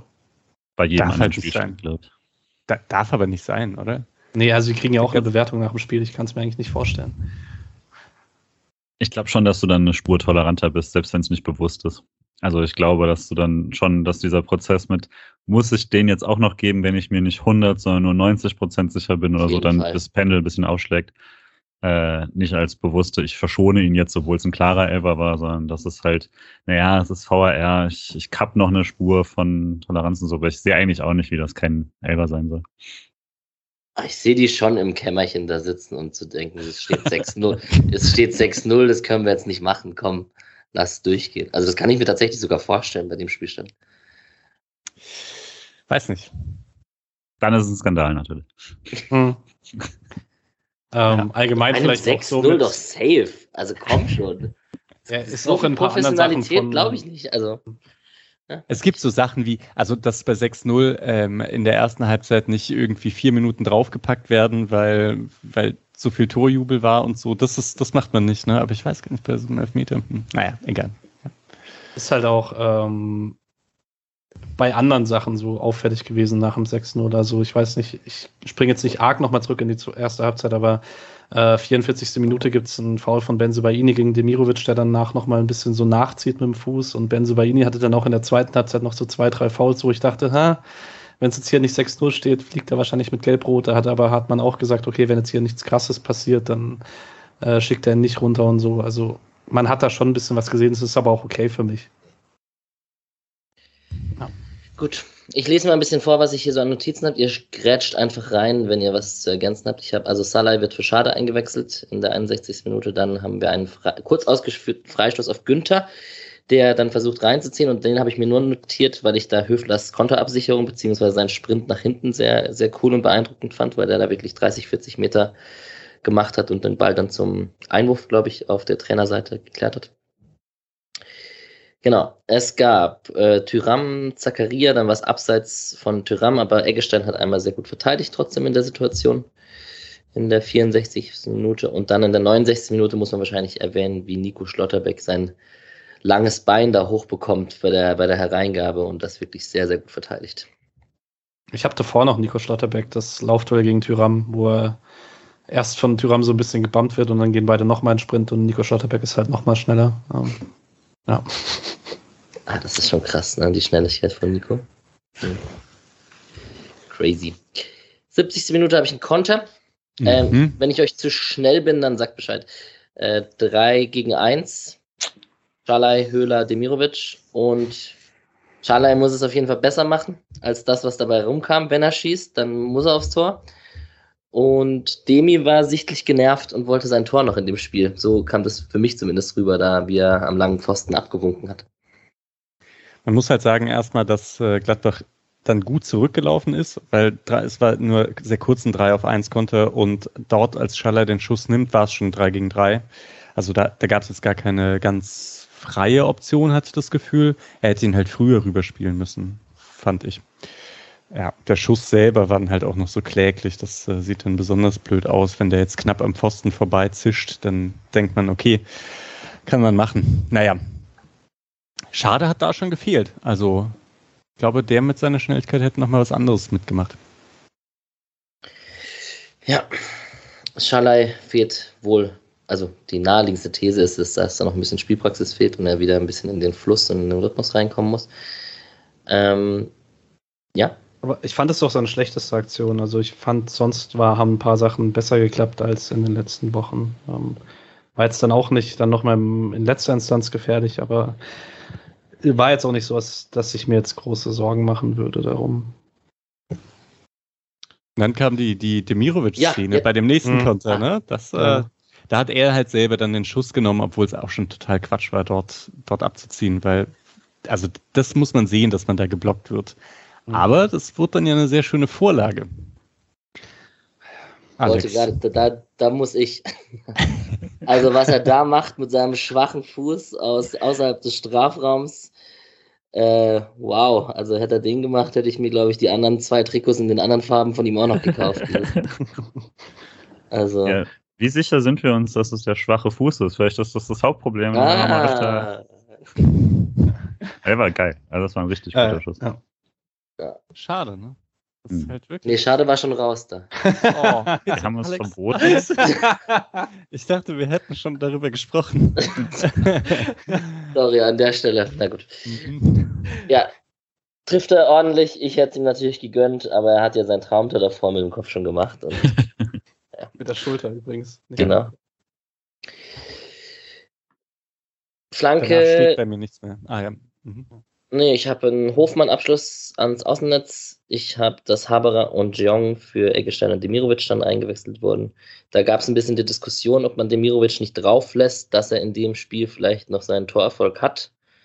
Aber da ist Streich dann wahrscheinlich zu konsequent und in, in, seinen, We in seinen Wechseleien. Aber eigentlich hätte man auch Höhler rausnehmen können. Ne?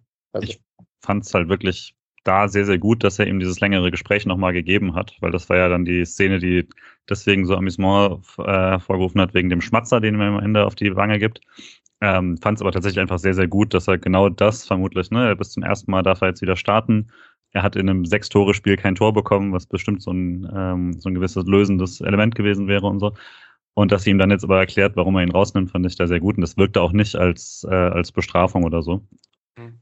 Generell dann für mich die Frage, wie ihr ihn so fandet in dem Spiel. Ich fand ihn im Pressing okay. Mm, Im Spiel mit dem Ball hat er sich eingefügt, aber hatte jetzt nicht die ganz krassen Szenen irgendwie. Mm, Körperlich macht halt Demirovic schon was her und ich fand mit, diesem, also insgesamt, dass halt diese Mannschaft mit Schade und Nico Schlotterbeck und Demirovic dann so langsam wirklich ein bisschen, äh, also zu einer, zu einer körperlich überdurchschnittlichen Mannschaft in der Bundesliga wird und das ist ungewöhnlich äh, für Freiburg. Also eigentlich sind da ja immer, hat Streich ja immer gesagt, dass es nicht genug große Spieler gibt für Standards und so und man hatte ja eh schon immer ganz gute Standards und jetzt mit großen Spielern scheint mir das äh, ja mh, das Ganze irgendwie noch etwas zu verbessern. Aber ja, also ich fand ihn okay. Ich hatte äh, vielleicht eine Sache noch. Ich hatte überlegt, ob man ihn nicht zur Halbzeit schon rausnimmt, weil die einzige Situation, wie das noch kippen kann, ist gelb-rote Karte Demirovic Mhm. und schnelle zwei oder Stimmt, drei Tore von, von Gladbach. aber die gelbe Karte habe ich gar nicht äh, in dieser Bewertung berücksichtigt, gerade dass er schon ausgewechselt wurde. Stimmt. Wie fand ihr ihn?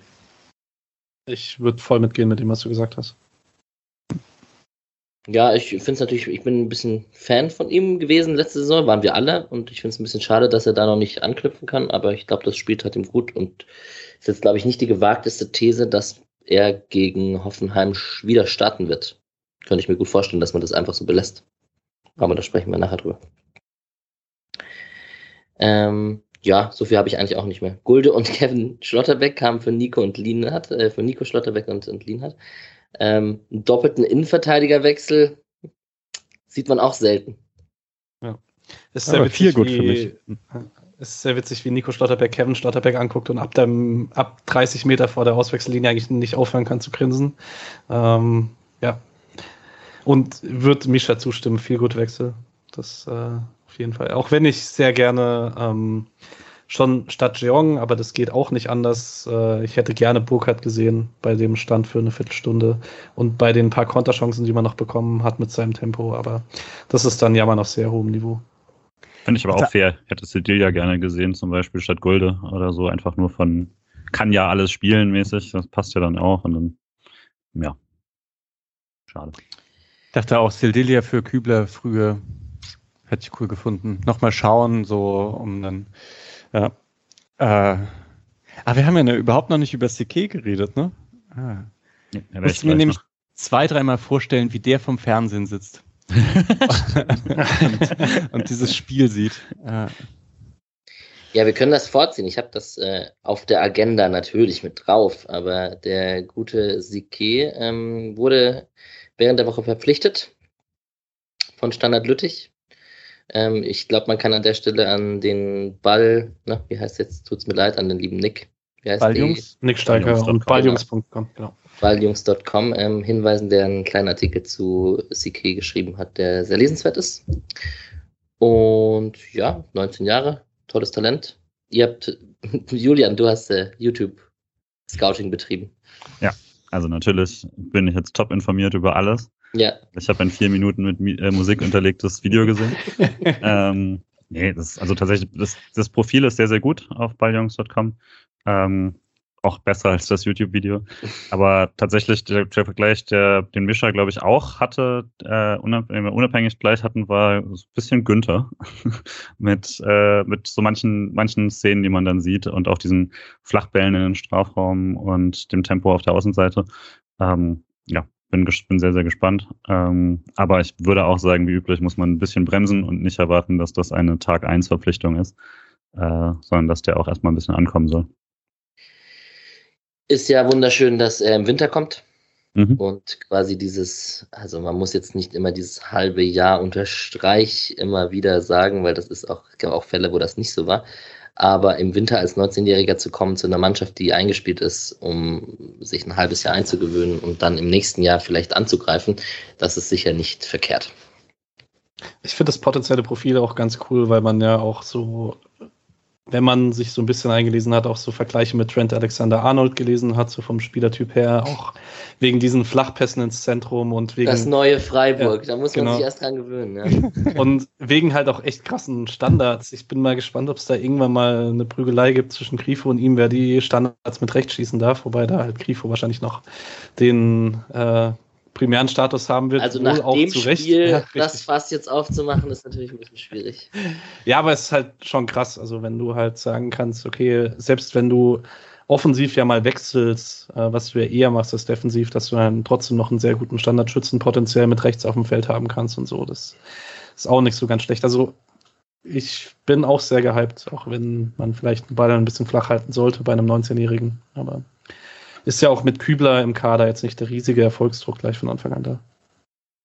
Er hat halt jetzt schon irgendwie viertbesten Sofascore in der belgischen Liga. Ist belgische Liga, aber trotzdem ist das eigentlich krass, finde ich, für einen Rechtsverteidiger, weil er jetzt auch kein Tor geschossen hat und ich glaube nur einen Assist. Also irgendwie hm, scheint er da ganz gute Statistiken erstmal zu haben. Grundsätzlich aber auch irgendwie, ähm, also man hat halt gehört, dass andere Vereine dran waren, Rom auch noch, AS Rom, glaube ich, wo ich mich mhm. sehr gefreut habe, weil die haben damals doch äh, Cengiz Ünder weggeschnappt, oder? Mann, Mann, Mann, äh, dann äh, freue ich mich auf jeden Fall, dass man es geschafft hat, den Siki wegzuschnappen. Bin auch, ich bin sehr gespannt einfach, was da, was da passiert. Aber Freiburg verjüngt sich, muss man sagen. Es gibt jetzt langsam sehr, sehr viele, die U23 oder 23 in etwa sind, die ankommen und Potenzial haben. Ich habe noch ganz kurz zwei Sachen zu den Highlights. Es war jetzt ein kleiner Einschub mit CK. Ähm, ich habe einen Ballverlust von Salah noch äh, mit drin im Mittelfeld und den habe ich mir notiert, weil er ein bisschen am Hadern ist und ein bisschen genervt war, dass er, dass er dann den Ball verloren hat und die Aktion nicht bestmöglich war. Und in der Zeit, wo er hadert, rennt Grifo einfach an, aus einer ungünstigeren Position an ihm vorbei und macht den, den Weg in der 86. Minute wieder dicht und äh, rennt da zur linken Seite zu Günni. Und das war für mich sinnbildlich für den Grifo, wie wir ihn mittlerweile kennen und äh, mannschaftsdienlich und defensiv und schon sehr beeindruckend. Mm, ich habe mir noch aufgeschrieben, äh, Streichs Kritik an Jeong, als er den Ball wegspielt, ähm, so als Hofmann dann einen Freistoß ausführen möchte und Jeong spielt den Ball so mit und äh, Streich ist am Schimpfen und sagt ihm, hey, das könnte gelb geben, so ein Scheiß. Also, ja. Fand ich auch witzig. Also Streich war bis zum Ende nicht unbedingt glücklich, sondern hat halt ganz normal durchgecoacht, als wäre es 0-0. Ähm, und dann ganz kurz an euch noch Elfmeter von Kevin gegen Kone oder eher nicht? Oder, oder sowieso außerhalb oder? Er spielt sogar den Ball. Hätte jetzt gesagt, Tendenz eher nein. War, war für mich auf jeden Fall nicht Elfmeter, auch wegen dem Ballspielen. Der Schiri ist seiner Linie auf jeden Fall treu geblieben. Ja. Und Kevin Schlotterbeck hatte dann noch zwei gute Defensivaktionen. Zweimal nach, einmal nach Flanke und einmal nach Freistoß. Ich bin jetzt eh so ein bisschen gespannt, weil Kevin Schlotterbeck hatte ja am Anfang der Saison war er verletzt oder nee, musste nachholen, weil er bei Olympia war, glaube ich, ne? Irgendwie so und kam dann ein bisschen schwer rein. Ich bin gespannt, ob man ihn jetzt nicht doch langsam irgendwann sieht, wenn wieder Dreierkette gespielt wird oder nicht.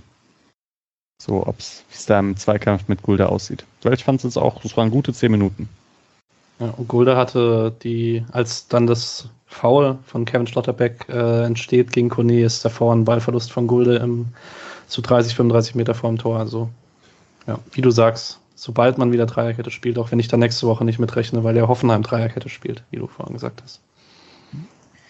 Heinz war wieder nicht im Kader an der Stelle vielleicht, wenn wir gerade über Innenverteidiger sprechen. Würde jetzt, glaube ich, niemanden überraschen, wenn da ein Abgang im Winter äh, zustande kommt.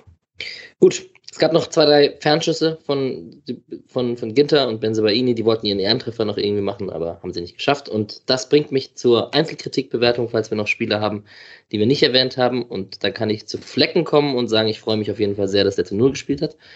Ähm, oder für die ganze Mannschaft, dass man zu Null gespielt hat, ist ja in so einem Spiel, könnte ich jetzt wieder mit Kreisliga Alex kommen, ist ja in so einem Spiel oft auch dann dann möchte man auf jeden Fall die Null halten. Und äh, ob es dann sechs oder sieben oder acht vorne drin sind, ich glaube, wenn man Bayern oder Manuel Neuer oder so fragt, wäre das dem in solchen Spielen auch immer ganz wichtig, dass man da hinten die Null hat. Ist aber, glaube ich, nicht der Einzige, oder? Schlotterbeck und Lienhardt ja, äh, haben da auch Bock drauf. Jetzt haben wir Flecken heute mit Neuer, Schade mit Ronaldo und Sique mit Trent Alexander Arnold verglichen. Nur um es kurz. ja um den Freiburger Höhenflug kurz einzuordnen. Ja, sehr gut. Über die Spiele haben wir eigentlich die meisten gesprochen, oder? So im Zuge der Besprechung. Hm. Noch irgendwas? Ich glaube, der Name Kübler ist nicht gefallen und ich kann mich in den letzten Jahren ab und zu daran erinnern, dass man gegen Gladbach Probleme hatte auf der rechten Defensivseite gegen das Gladbacher Tempo. War jetzt auch ein bisschen anders, weil Gladbach nicht wie in den letzten Jahren dann mit Tyram oder Blea da links gespielt hat, sondern es war dann eigentlich eher meistens Benzebaini oder Skelly am Anfang, deswegen kamen da gar nicht die ganz schnellen Spieler auf die linke Seite, aber ja, Kübler halt unauffällig stabil, wie man es so kennt. Ja. Höfler war gut. Ja. Haben wir auch noch gar nicht so viel darüber gesprochen. Ja. Da kommen wir jetzt dazu, wenn wir den Spieler des Spiels wählen, weil der ist bei mir der Höfler tatsächlich. Ähm, ich verstehe, wenn man Grifo nimmt, ich verstehe, wenn man äh, Offensivspieler nimmt, aber ich übrigens auch Sofascore, ich glaube der ja. Beste, wenn ich das gesehen habe. Und bei Who Scored auch, ja. Und ähm, ich fand, ich habe ihn ja ein bisschen trotzig, weil er ja den Fehler begangen hat im letzten Spiel. Und ich habe ihn ja dann trotzdem gewählt als einziger, ähm, weil ich irgendwie seine Leistung würdigen wollte, trotz dieses Fehlers. Und ich war, der war heute sehr wichtig und trotzdem sehr aufmerksam defensiv und ähm, ist gut in Form meines Erachtens. Achso. Ich könnte würfeln zwischen Höhler, Schade, Höfler, Grifo und Nico Schlotterbeck, ähm, weil ich die alle fünf eigentlich sehr, sehr gut fand. Und ich gehe mit Grifo. Ja, Grifo fühle ich mich wohl mit. ist ein bisschen die langweilige Option, aber für mich auch deswegen Grifo, weil es eben, wenn man vier, vier Standardtore hintereinander macht und die kommen so rein äh, und dazu aus dem Spiel noch jede Menge gute Aktionen gehabt in der ersten Halbzeit. Für mich Grifo. Mischa, wenn du jetzt auch Grifo nimmst, dann kann ich die Grafik von letzter Woche einfach kopieren. nee, nee, ich nehme Schade. Mhm, ich auch. Einfach, weil er ja auch fast alle Standards rausholt Mhm. und die ersten beiden Tore eben also vorlegt und macht. Und dann, ja. Doch, finde ich. Ist der erste Nominierung, glaube ich. Mal sehen. Aber ich fand es so krass, ich fand schade, weil wir hatten ja irgendwie jetzt hin wieder schon darüber gesprochen, ähm, was der physisch mitbringt und das aber technisch nicht ganz so gut ist und der Entscheidungsfindung nicht ganz so gut. Und es, aber also, da steckt so ein Potenzial drin. Es ist unfassbar. Und das gibt's in Freiburg einfach nicht, dass, dass jemand physisch so stark ist. Ne? Also, das hatte man schon in der Innenverteidigung gibt's sowas mal mit Suyunchu oder, oder Koch oder Nico Schlotterbeck sind ja alle eigentlich physisch auch recht gut. Aber in der Offensive äh, unfassbar. Und da habe ich auch richtig Bock drauf. Ich hoffe eigentlich, also habe fast schon ein bisschen Angst, dass wenn das so, so weitergeht, der diesen Sommer schon wechseln könnte. Mal Hat gerade erst verlängert. Mal schauen. Hat gerade erst verlängert, stimmt. Und ich hoffe einfach mal, dass ich jetzt so übertreibe auch. Also mal sehen, vielleicht, also vielleicht macht er jetzt auch drei, vier schlechte Spiele wieder. Kann, kann passieren. Gut. Wir haben noch äh, auf der Zone gab es ja Hofmann und Hermann und Philipp Lienert und äh, Nico Schlotterbeck und Streich, auch die noch interviewt wurden. Das konnte man sich noch auf der Zone schön anschauen.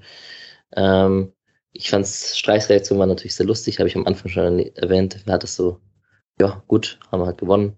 Also übertriebene Ekstase ist da nicht zu erwarten. Und die Spieler rund um Lienhardt und, und äh, Nico Schlotterbeck scheinen da ja auch sehr gut geschult zu sein, zumindest das intern, äh, nee, extern so zu kommunizieren. Ähm, Nico Schlotterbeck wird sich wahrscheinlich seinen Post trotzdem nicht nehmen lassen später. Eigentlich noch erwähnen, dass ja äh, Streich auch für dieses Spiel auf dieses ähm, Konzert ver äh, verzichtet hat. Hm. Das äh, Marc Ribot äh, Gitarrenband-Konzert und äh, Esel sich dafür ja auch äh, entsprechende Musik in der Folge gewünscht hat. Mhm. Jetzt schneide ich das noch rein. Ich hatte das mit dem Konzert, hatte ich sogar bei meinem Intro stehen, aber überlesen. Hm. Der Streichi. Und Hofmann und Hermann und die Gladbacher, die waren schon alle ziemlich, puh, da ziemlich sprachlos. Alright. Das war eine lange Spielbesprechung. Das war zu befürchten nach diesem Spiel. Ähm, und dann würde ich sagen, wir switchen einmal auf den Bundesligaspieltag. Jesse Marsch wurde gefeuert. War zu erwarten. Wir hatten es immer mal wieder. Wie lange hat er noch? Wie lange hat er noch, Patrick? Ich glaube, du hast es jede Woche gefragt. Hm. Ja, äh, man liest jetzt gerade bei Kicker Online, dass äh, der Wunschkandidat Roger Schmidt ist, der allerdings bei PSW Eindhoven noch äh, gebunden ist. Ich hätte ja gestern Mittag sehr viel darauf verwettet, dass man irgendwie alles tun wird, um Bo Svensson aus Mainz loszuweisen, der ja auch davor in Liefering in der RB-Schule war, dass man das vielleicht irgendwie für Sommer hinbekommt und mit, keine Ahnung, Bayer Lords überbrückt oder so. Ähm, bin mal gespannt. Also eigentlich, also wenn du mit dem Kader nach 14 Spielen bei 18 Punkten stehst, ist es auch egal, dass du im Sommer einen Unbruch hattest, dann musst du halt irgendwann mal Konsequenzen ziehen wahrscheinlich. Wahrscheinlich. Ey, Roger Schmidt. Ich, ich fand den ja immer ein bisschen cool. Also der ist irre, ne? Äh, der hatte ja auch diese, diese Szene, wo er einfach nicht vom Platz gegangen ist. Also wo er, wo er ähm, den Innenraumverweis bekommen hat und einfach nicht auf die Tribüne gegangen ist, wo man auch so dachte, hä, was macht man eigentlich, wenn sich jemand prinzipiell nicht an die Regeln hält? Ne? Also dann, eigentlich hört das Spiel ja dann auf. Also ist ja wie, wenn, wenn man beim Schach die, die, also einfach die, die ähm, die Figuren vom anderen runterschmeißt, ohne dass man, dass man die geschlagen hat, dann ist das Spiel halt vorbei. Ne? Ähm, naja, das war halt die eine Szene, aber ich fand den, den Fußball, den er spielen hat lassen, auch so irre im Positiven. So, da sind einfach alle beim Pressing voll drauf, die ganze Zeit voll drauf. Und das kann halt klappen irgendwie. Und wenn es klappt, macht Spaß. Kann aber auch voll in die Hose gehen. Und Eindhoven spielt echt sehr, sehr coolen Fußball unter ihm. Also Ah, ja. die zwei, drei Male, die ich es gesehen habe, weil es gerade Champions League oder Europa League war. Aber macht schon Spaß auch dort. Mhm. Ja. Ja, 2 zu 1 gegen Union Berlin verloren, eben Leipzig. Union Berlin sicherlich auch eine der krass positiven Überraschungen dieser Saison. Oder Hab, dass sie das so halten konnten. Habe ich auch gesehen, fand ich auch ziemlich gut von Union. Also die waren halt auch echt die bessere Mannschaft und man ist gar nicht mehr so überrascht, äh, dass sie es sind. Avonie ist sehr, sehr gut, äh, denn der wird wahrscheinlich auch irgendwann weg sein. Und interessanterweise ist der Rest, also aber dann im, in, also gegen den Ball äh, machen die einfach so eine solide Grundlage und mit dem Ball machen dann halt Kruse, Avonie und Becker irgendwie dann ein paar Tore und sind dabei sehr effizient. Habe auch schon keinen Bock auf das Spiel in zwei Spieltagen. Darf ich eine sehr wilde These aufstellen, dass Freiburg mit einem Avonie in der, in der Form dieses Jahr Meisterschaftskandidat wäre? Hm. Vielleicht sehr wild, ja. Mhm. Das sagt der Patrick, der beim 5-0 noch nicht in sicheren Tüchern ist in Sieg. Ja, gut. Ähm, ja, Leverkusen gegen Fürth war sicher, da können wir auch gleich über Itter sprechen, der nicht im Kader war übrigens, äh, ausgeliehener Spieler vom SC. Wahrscheinlich besser so. Aber 7 zu 1 gegen Leverkusen und vier Tore von Schick. Oder waren es mehr? Waren es nur vier hintereinander? Ne, es waren vier insgesamt, oder? Ja.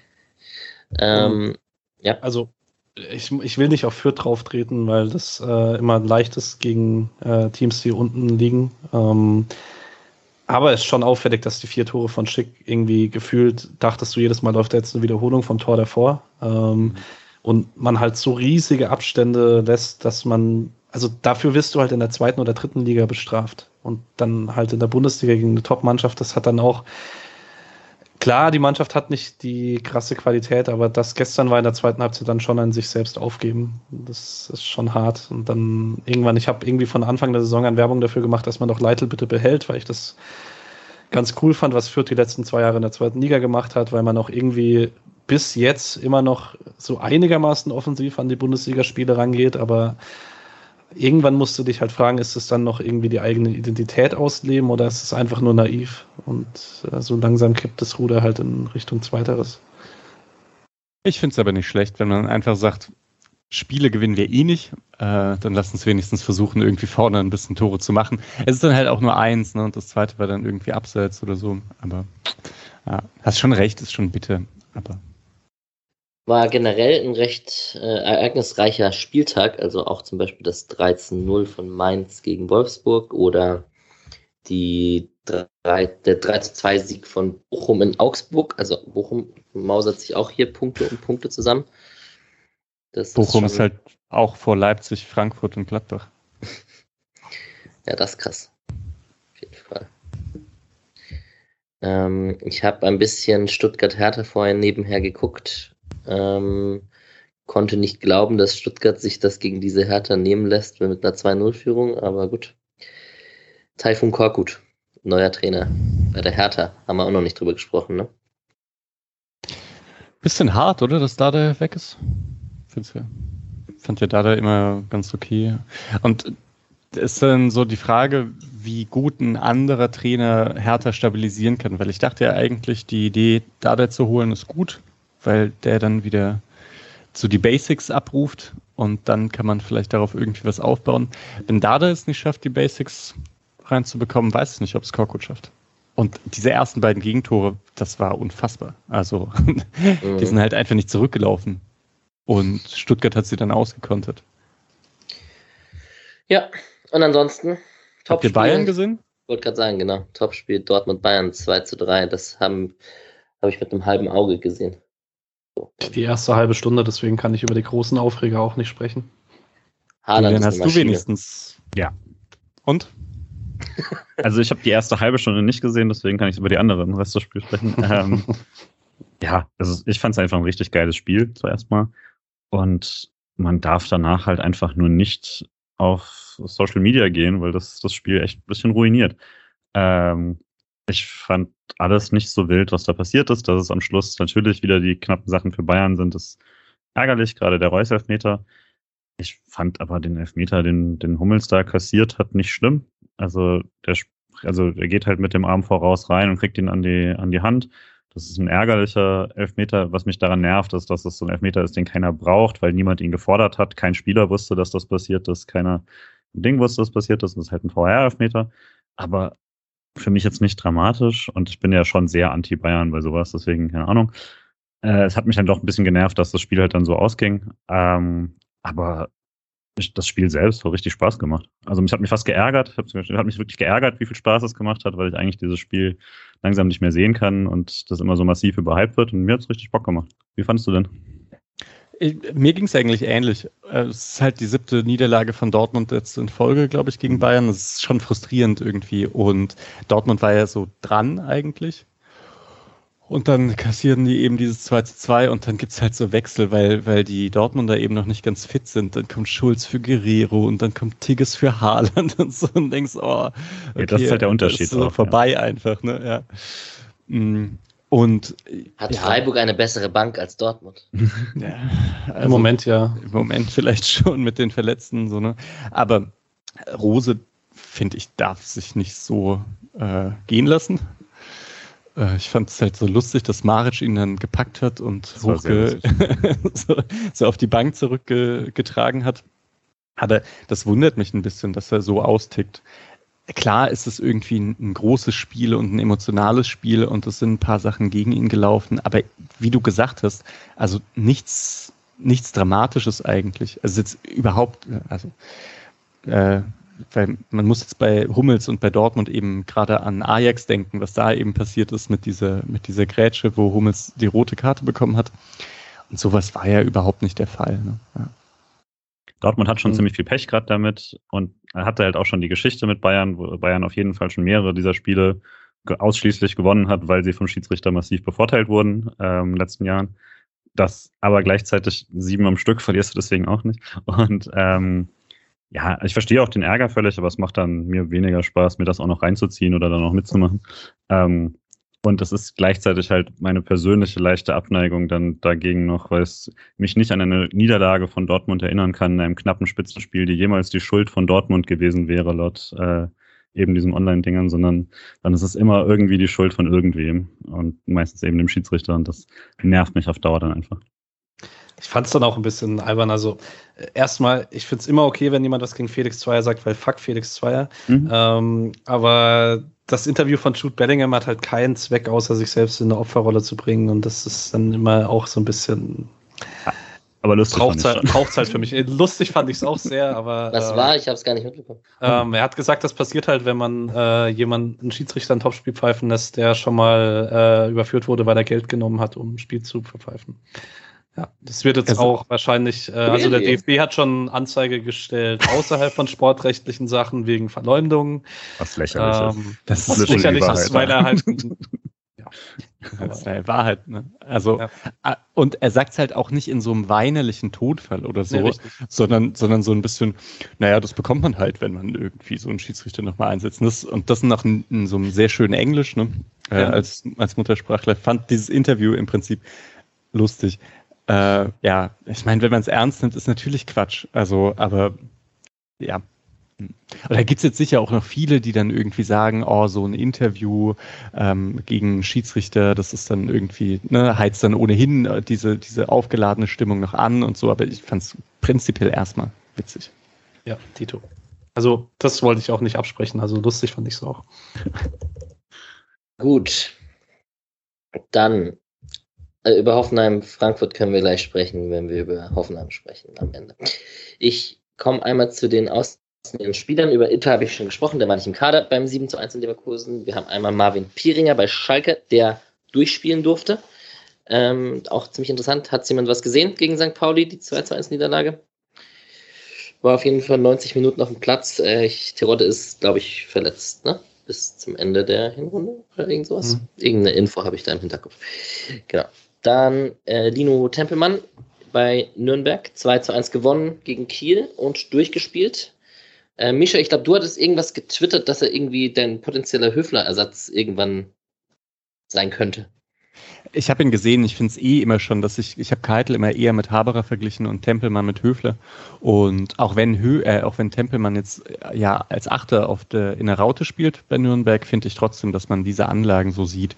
Er ist halt echt nicht besonders schnell, aber er ist technisch sehr gut, ist so ein Ballverteiler. mh, geht auch mal dynamisch mit dem Ball nach vorne. Ist nicht perf also ist nicht eins zu eins Höfle. Aber so grundsätzlich finde ich diese Anlagen, diese Sicherheit hatte. Und es gibt halt hier im Rasenfunk und bei mh, Tobias Escher hat es letztens, glaube ich, nochmal gesagt, diese Aufteilung im Mittelfeld von Jäger und Sammler. Also, dass es in, auf der Doppelsechs einen vorne gibt, der Ball, Bälle jagt und einer, der dann die Bälle eher so einsammelt, die dann etwas unkontrolliert in die Hälfte kommen. Und da ist Tempelmann eben so der klassische Sammler eigentlich. Hat auch, äh, ich habe auch ein bisschen was von dem Spiel gesehen, mir ist mal wieder aufgefallen, dass man das jetzt gerade in den letzten Wochen sieht, dass er sehr gutes Gefühl für Räume hat. Ähm, da, klar, er findet sich auch immer besser zurecht in dem Nürnberger System, aber die beiden Achter sind da schon sehr flexibel, Kraus und er, und ähm, so sind da, finde ich, schon die Hauptfaktoren dafür, dass Nürnberg äh, dieses Jahr einen ziemlich guten Fußball spielt, zusammen mit Mats Möller-Deli, dem ich einfach immer noch sehr, sehr gerne zuschaue. Die machen eh Spaß, oder? Ich weiß nicht, Schubanov ja. finde ich auch eigentlich cool. Ähm, kann sich Nürnberg anschauen. ich auch. Hat sich schon letztes Jahr in der Rückrunde angedeutet, tatsächlich. Äh, so, umso mehr diese Klaus-Idee durchkam, umso besser sieht das eigentlich aus. Wie ist denn da die Tabelle gerade?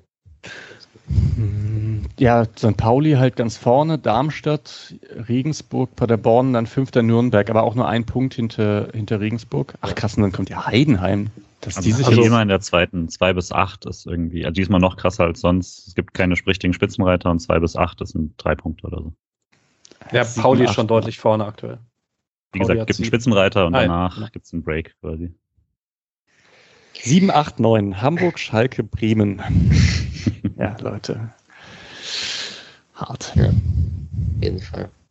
Wir haben mit Pokalverein, der noch in der zweiten Liga spielt, drittplatziert Regensburg. Die haben 13-0 in Heidenheim verloren. Die hatten ja ihren sehr, sehr, sehr guten Saisonstart und äh, mussten da ein bisschen, ich weiß nicht, ob sie letztens, also es ist auf jeden Fall nicht die erste Niederlage in den letzten Spielen, die da jetzt zusammenkamen. Wurde in der 74. Minute eingewechselt. Und Tide Abstiegskampf in der dritten Liga mit Ferl 13-0 verloren gegen die zweite Mannschaft von Dortmund. Aber ja. wieder nicht gespielt übrigens. Hat nicht gespielt? Ah, ja, vor zwei Wochen verletzt und äh, jetzt zweite ah, Woche in Folge raus, genau. Sehr gut, danke für die Ergänzung. Wir haben die Frauen haben 1-0 gewonnen in Essen. Völmli in der 13. Minute. Äh, relativ wichtiger Sieg, würde ich sagen, um mit unten gar nichts mehr zu tun zu haben, sondern sich einfach, also man wird jetzt nicht oben mitspielen. Äh, Julian, hast du irgendwas gesehen vom Spiel? Den konnte ich heute nicht. Ähm, aber grundsätzlich war es jetzt dann das, was man so ein bisschen gehofft hatte, dass die, äh, dass der sehr, sehr schlechte Anfang dann auch viel damit zu tun hatte, dass man eben alle Top-Mannschaften einmal durchgespielt hat und jetzt wirklich fast ausschließlich die untere Tabellenhälfte spielt. Ähm, aber ja, also leider vom Spiel sehen konnte ich heute noch nichts. Würde mir dann nachher nochmal angucken. Genau, die haben jetzt 13 Punkte nach 10 Spielen, also setzen sich von den ganz unteren Mannschaften ab. Also im Abstiegskampf wird man wahrscheinlich nichts zu tun haben, aber die Top 5, 6, 7, glaube ich, sind ein bisschen davon gezogen. Oder Top 6, glaube ich. Ähm, am Freitag spielt man gegen den Tabellennachbarn Köln. Dann haben wir die zweite Mannschaft, die hat, das habe ich tatsächlich über fast 90 Minuten gesehen, außer dass ich eins, zweimal kurz weggenickt bin. Aber die haben 1 0 gewonnen durch einen Elfmeter von Leopold in der Nachspielzeit. Gegen den MSV Duisburg ist auch immer wieder krass, sich so vorzustellen. Ich hatte den MSV Duisburg auch noch die, die Zebras aus alten Zeiten in Erinnerung. Und ja, ich habe, äh, habt ihr was gesehen? War ich der Einzige, der was gesehen hat? Ja, ich kann Fragen stellen. Also ich habe nichts gesehen, aber ich würde gerne wissen, Atubolu und Patrick hat ja auch schon nach Ezequem gefragt und klar, Weißhaupt wäre irgendwie noch spannend. Ja, ich fange vielleicht mit Atubolu, also ich kann es in der Reihenfolge logischerweise machen, wie du gerade gefragt hast. Ähm, Atubolu gut, stabil, ist am meisten aufgefallen durch seine Aktion beim Elfmeter, wo er ein bisschen rumgetänzelt ist und ganz, ganz lange, ich mache es jetzt gerade vorher in der Kamera, ganz, ganz lange in eine Richtung gezeigt hat ähm, und immer, also er hat gar nicht aufgehört, hat wirklich vier, fünf Mal immer den Arm wieder runter, hat er wieder in die Richtung gezeigt und immer den Stürmer dabei angeschaut. Und der Stürmer hat dann flach schlecht in die andere Ecke geschossen und er hat ihn einfach ähm, sicher gehabt und gefangen. Und ähm, das fand ich ziemlich lustig. Es war ein bisschen Mindgame von Atubulu da in der Situation. Ähm, Weißhaupt hat mich ein bisschen genervt, weil gefühlt war das immer die gleiche Aktion, hat versucht, so in Grifo-Manier reinzuziehen und hat dann versucht, auf den, also hat sehr auf den Abschluss gesucht und für mich in ein paar Situationen zu viel, wo man, so ähnlich wie bei Demirovic-Aktion, wo man eigentlich weiß, dass man geblockt wird und hat dann trotzdem den Schuss äh, versucht durchzuziehen. Ähm, ja, ich weiß nicht, ob das jetzt schon so ich bin eigentlich Spieler der ersten Mannschaft und muss die Spiele alleine entscheiden, aber gleichzeitig ist er ja auch ein technischer Spieler, der von seinen 1 zu 1 Situationen lebt und das, das soll man dem ja auch nicht nehmen, so wirklich. Aber in dem Spiel hat er mich ein bisschen, es war ein bisschen geradlinig oder ein bisschen einfallslos, fand ich in der einen oder anderen Situation. Und Ezequem, ich habe es schon geschrieben, ähm, ich glaube, wann kam er rein? 60., 70. ungefähr, ich glaube, knappe halbe Stunde hat er gespielt am Ende. Ähm, und wirklich, es hat drei, vier Minuten gedauert und dann hat er mit so einer Aktion, wie man sie von der letzten Saison bei ihm in der zweiten Mannschaft kannte, wo er dann plötzlich im gegnerischen Strafraum, also sich im Spielaufbau mit einschaltet und dann links plötzlich auftaucht und mit seiner Schnelligkeit und Quirligkeit ab im Strafraum zum Dribbling ansetzt, um seinen Gegenspieler wie so eine Slalomstange drumherum kommt und dann den Ball flach rein ähm, versucht reinzubringen. Da wäre wär fast ein Tor draus passiert. Ähm, der wird Spaß machen, glaube ich. Ich hoffe, der kommt jetzt zu mehr Spielzeit und dann ähm, ist der sicherlich, also für mich ist der ja auch ein Günther-Backup. Ja, das wollte ich noch kurz fragen. Also der Kicker zeichnet äh, für das Spiel eine 4-3-3 auf, statt dem normalen 3-4-3 mit Taurian als Linksverteidiger. Hat dann, ist Sequem auch links hinten gespielt oder war er Halbverteidiger? Nee, Sequem hat eher links hinten gespielt. Okay. Vielleicht noch für die Leute, die nicht ständig die PKs von Streichern hören. Also Ezequem war so ein, zwei Mal Thema, weil er jetzt einfach lange ausgefallen ist. Und Streich hat da gesagt, dass man so grundsätzlich Ezequem wieder körperlich aufgebaut hat. Also der hatte wohl so ein paar Issues. Ähm, er hat, Streich hat irgendwann gesagt, dass die Hüfte nicht immer frei war. Und genau, da hat man dann länger rausgenommen und so körperlich mit ihm daran gearbeitet. Jetzt ist eigentlich ganz cool, dass er irgendwie langsam kommt und ich hoffe dann eigentlich auch so stabil ist. Und ja, ist natürlich immer als Günther Backup äh, ist halt immer blöd, ne? aber kann ja erstmal dritte Liga spielen. Freue ich mich auch, wenn man dahin wieder sieht. Ja, und der Leopold Elfmeter ganz am Ende, der war auch einfach, das war eigentlich identisch geschossen wie der von äh, Duisburg. Flach geschoben, so in Jaschwili-Manier, falls ihr euch noch erinnern könnt. Mhm. Und ähm, wenn der den dann da hält, dann rastet man halt auch komplett aus verladen. Ich finde es auch schön, ich habe die beiden Elfmeter auch gesehen, wie der Kicker in seinem Live-Ticker geschrieben hat bei äh, wer auch immer ihn verschossen hat bei Duisburg, äh, schwach geschossen, Atubolo hat ihn leicht zu halten und dann bei Leopold souverän verwandelt. Da sieht man halt, okay, das ist auch rein nach dem Ausgang bewertet. Aber, ja, ja. ja. Die zweite Mannschaft ist jetzt Neunter, äh, ist ziemlich gut geklettert in der Tabelle, hat ein ganz weirdes Torverhältnis von 15 zu 25. Also irgendwie die Siege, die man holt, holt man in größter Effizienz und Knappheit mit wenigen Toren. 15 Tore geschossen ist halt eigentlich nicht so gut, aber gut. Er hat 26 Punkte und 9 Punkte Vorsprung auf den Abstiegsplatz, hattest du Patrick geschrieben. Ähm, Habe ich jetzt nicht nachgeschaut. Gehe ich einfach von aus, dass das stimmt. Ähm, Samstag 14 Uhr spielen sie in Saarbrücken. Ähm, die spielen um den Aufstieg mit, kann man wahrscheinlich äh, prognostizieren. Man kann vielleicht auch noch sagen, es gibt echt einige Spiele, die zu Null gespielt wurden. Ähm, eins, zwei, drei, vier, fünf, sechs, sieben, acht Spiele, neun Spiele zu Null. Das ist eigentlich voll krass. Also bei 18 Spielen und dabei trotzdem dann 25 Tore kassiert. Ja, ja. Merkt man halt, dass man einige, also gegen Dortmund fünf kassiert hat, gegen München mhm. sechs und so. Ja. ja. Gut, äh, über Hugo Sique haben wir schon gesprochen. Über Stadion, Corona etc. weiß ich nicht, ob man da jetzt nochmal länger ausholen muss oder soll oder will. Wahrscheinlich eher nicht. Wie ist gerade die Regelung? Weiß es jemand auswendig gegen Hoffenheim, wie es sein wird? 750, äh, oder? Ja, genau. Also Baden-Württemberg ist äh, konsequenter, weil in der Alarmstufe 2, weil man ja auch mit die höchsten Zahlen hat in Deutschland, mal schauen, ob man, wenn man irgendwann wieder ein bisschen stabiler ist, ob man dann vielleicht zum Start der Rückrunde oder so wie im Rest Deutschlands mit 25 Prozent füllen kann oder so. Aber für die zwei Heimspiele jetzt dieses Jahr dürften es auf jeden Fall 750 sein. Wir werden es weiter im Auge behalten und unsere Podcast-Folgen sind davon natürlich unbetroffen. Ähm, ich wollte noch den lieben Adventskalender von Esil erwähnen, zumindest. Äh, 24 Türchen, 24 Spieler ähm, von äh, Tagamatze bis Volker Fass bis Uwe Ehret und so weiter und so fort. Schaut da auf jeden Fall mal rein. Vielleicht nehmen wir uns die Zeit, heute sind wir schon ein bisschen länger dran mit der Spieltagsepisode. Vielleicht nehmen wir uns mal die Zeit, wenn wir ein bisschen Not an Themen haben, dass wir uns dann irgendwann diese 24 Spieler mal vornehmen und unsere persönlichen Anekdoten dazu teilen, falls wir die haben. Was mich auch zum Plan bringt, lieber Patrick, dass wir eine ehemaligen Folge planen, recherchieren, du schon dran bist. Mhm. Und ähm, da könnt ihr auch auf eine längere Folge freuen, wo wir über die aktiven ehemaligen SC-Spieler rund um von Mats Müller-Deli bis sucht ihr einen aus. Höhen. Ja, genau. Und äh, Misha, ich habe jetzt mal, als ich angefangen habe mit der Recherche, so langsam hast du keine Ausrede mehr, weil die, die jetzt noch aktiv sind, die waren alle zu deiner Freiburger Zeit schon aktiv. Das kann natürlich gut sein, ne? Ja. Damit die Folge noch länger wird. ja, sehr gut.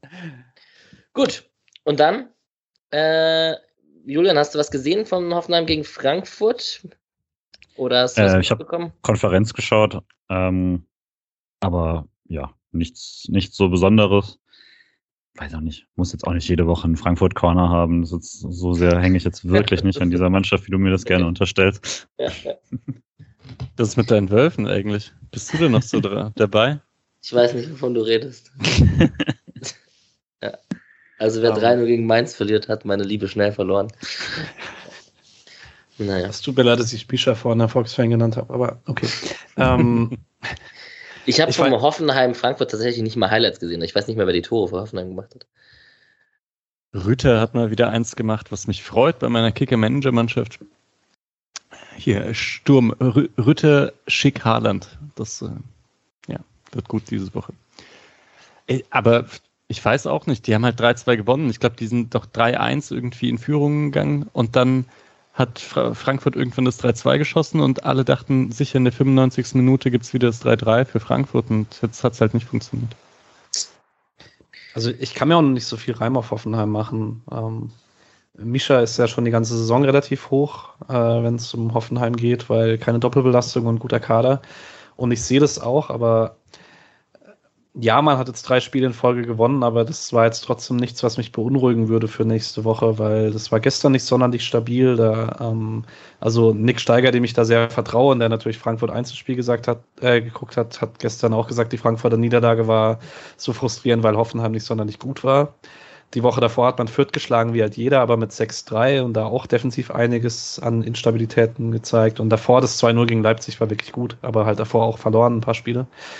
Deswegen mal schauen. Ich glaube, dass das einfach äh, ganz gut wird, dass sich Hoffenheim nach drei Siegen ein bisschen sicher fühlt und sich dann nächste Woche in Freiburg die Niederlage abholt. Ich schaue gerade so ein bisschen auf die Aufstellung von, von Hoffenheim aus dem letzten Spiel. Es wird auf jeden Fall ein Duell von den potenziellen Linksverteidigern der Nationalmannschaft Raum und Günther. Und ich hoffe ja auf hitzige Duelle von Demirovic gegen Posch weil Posch ist jetzt nicht so der absoluteste Sympath, glaube ich. Mhm. Oder zumindest kam bei mir das so rüber. Was halt, man hat die letzten beiden Wochen mit Rüther und Bebu so als Halbstürmer um Dabur rumgespielt, weil Kramaric schon nicht so fit war. Da steht zu befürchten, dass der nächste Woche fit ist und dann hat man da vorne schon einen Dreiersturm, der sehr gefährlich ist. Das darf man sicherlich so sagen. Wenn Grillitsch auch zurückkommt, ist auch nochmal jemand da und ich weiß nicht, ob Kader Rabeck langsam wieder fit wird. Aber wahrscheinlich, ich weiß nicht, ob es dann für 90 Minuten reicht. Ist schon, äh, diese, dieses Team ist nicht schlecht, ne? Also die Einzelspiele. Grilic ist ja eigentlich ein unfassbarer Spieler. Bebu ist, ist schnell und hat eine schlechte Chancenverwertung, ist aber ganz gut. Und bei Rütte finde ich, der macht eigentlich echt eine beachtliche Entwicklung. Wenn die jetzt nicht bei Hoffenheim wäre, dann hätten den, glaube ich, auch schon mehr auf dem Schirm. Und Kramaric ist halt, ja, ver verstehe ich auch nicht, wie der noch in Hoffenheim ist. Tja, das stimmt. Okay, dann würde ich mir noch einen Spieltipp von euch abholen wollen. 3-1 für Freiburg. Das wollte ich gerade sagen. Ähm, Ich gehe einfach für beide eins hoch und sag 4-2 Freiburg. Ich will Tore. Sag 6-0. Ich bin auf den Geschmack gekommen heute.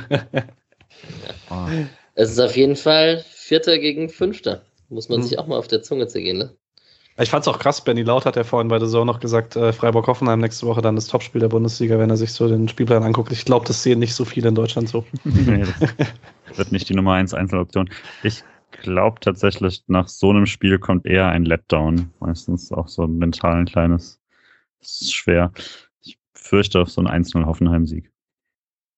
Puh. Ich glaube, es Ich muss auch mal. bei Union. Ich glaube ein 2 zu 1 für Freiburg nach einem Debüttreffer von Demirovic.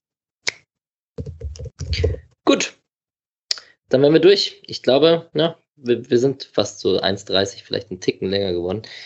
Aber ich wünsche euch drei auf jeden Fall schon mal einen schönen Abend und wir hören uns nächste Woche nach dem Spiel gegen Hoffenheim. Ciao. Ciao. Tschüss.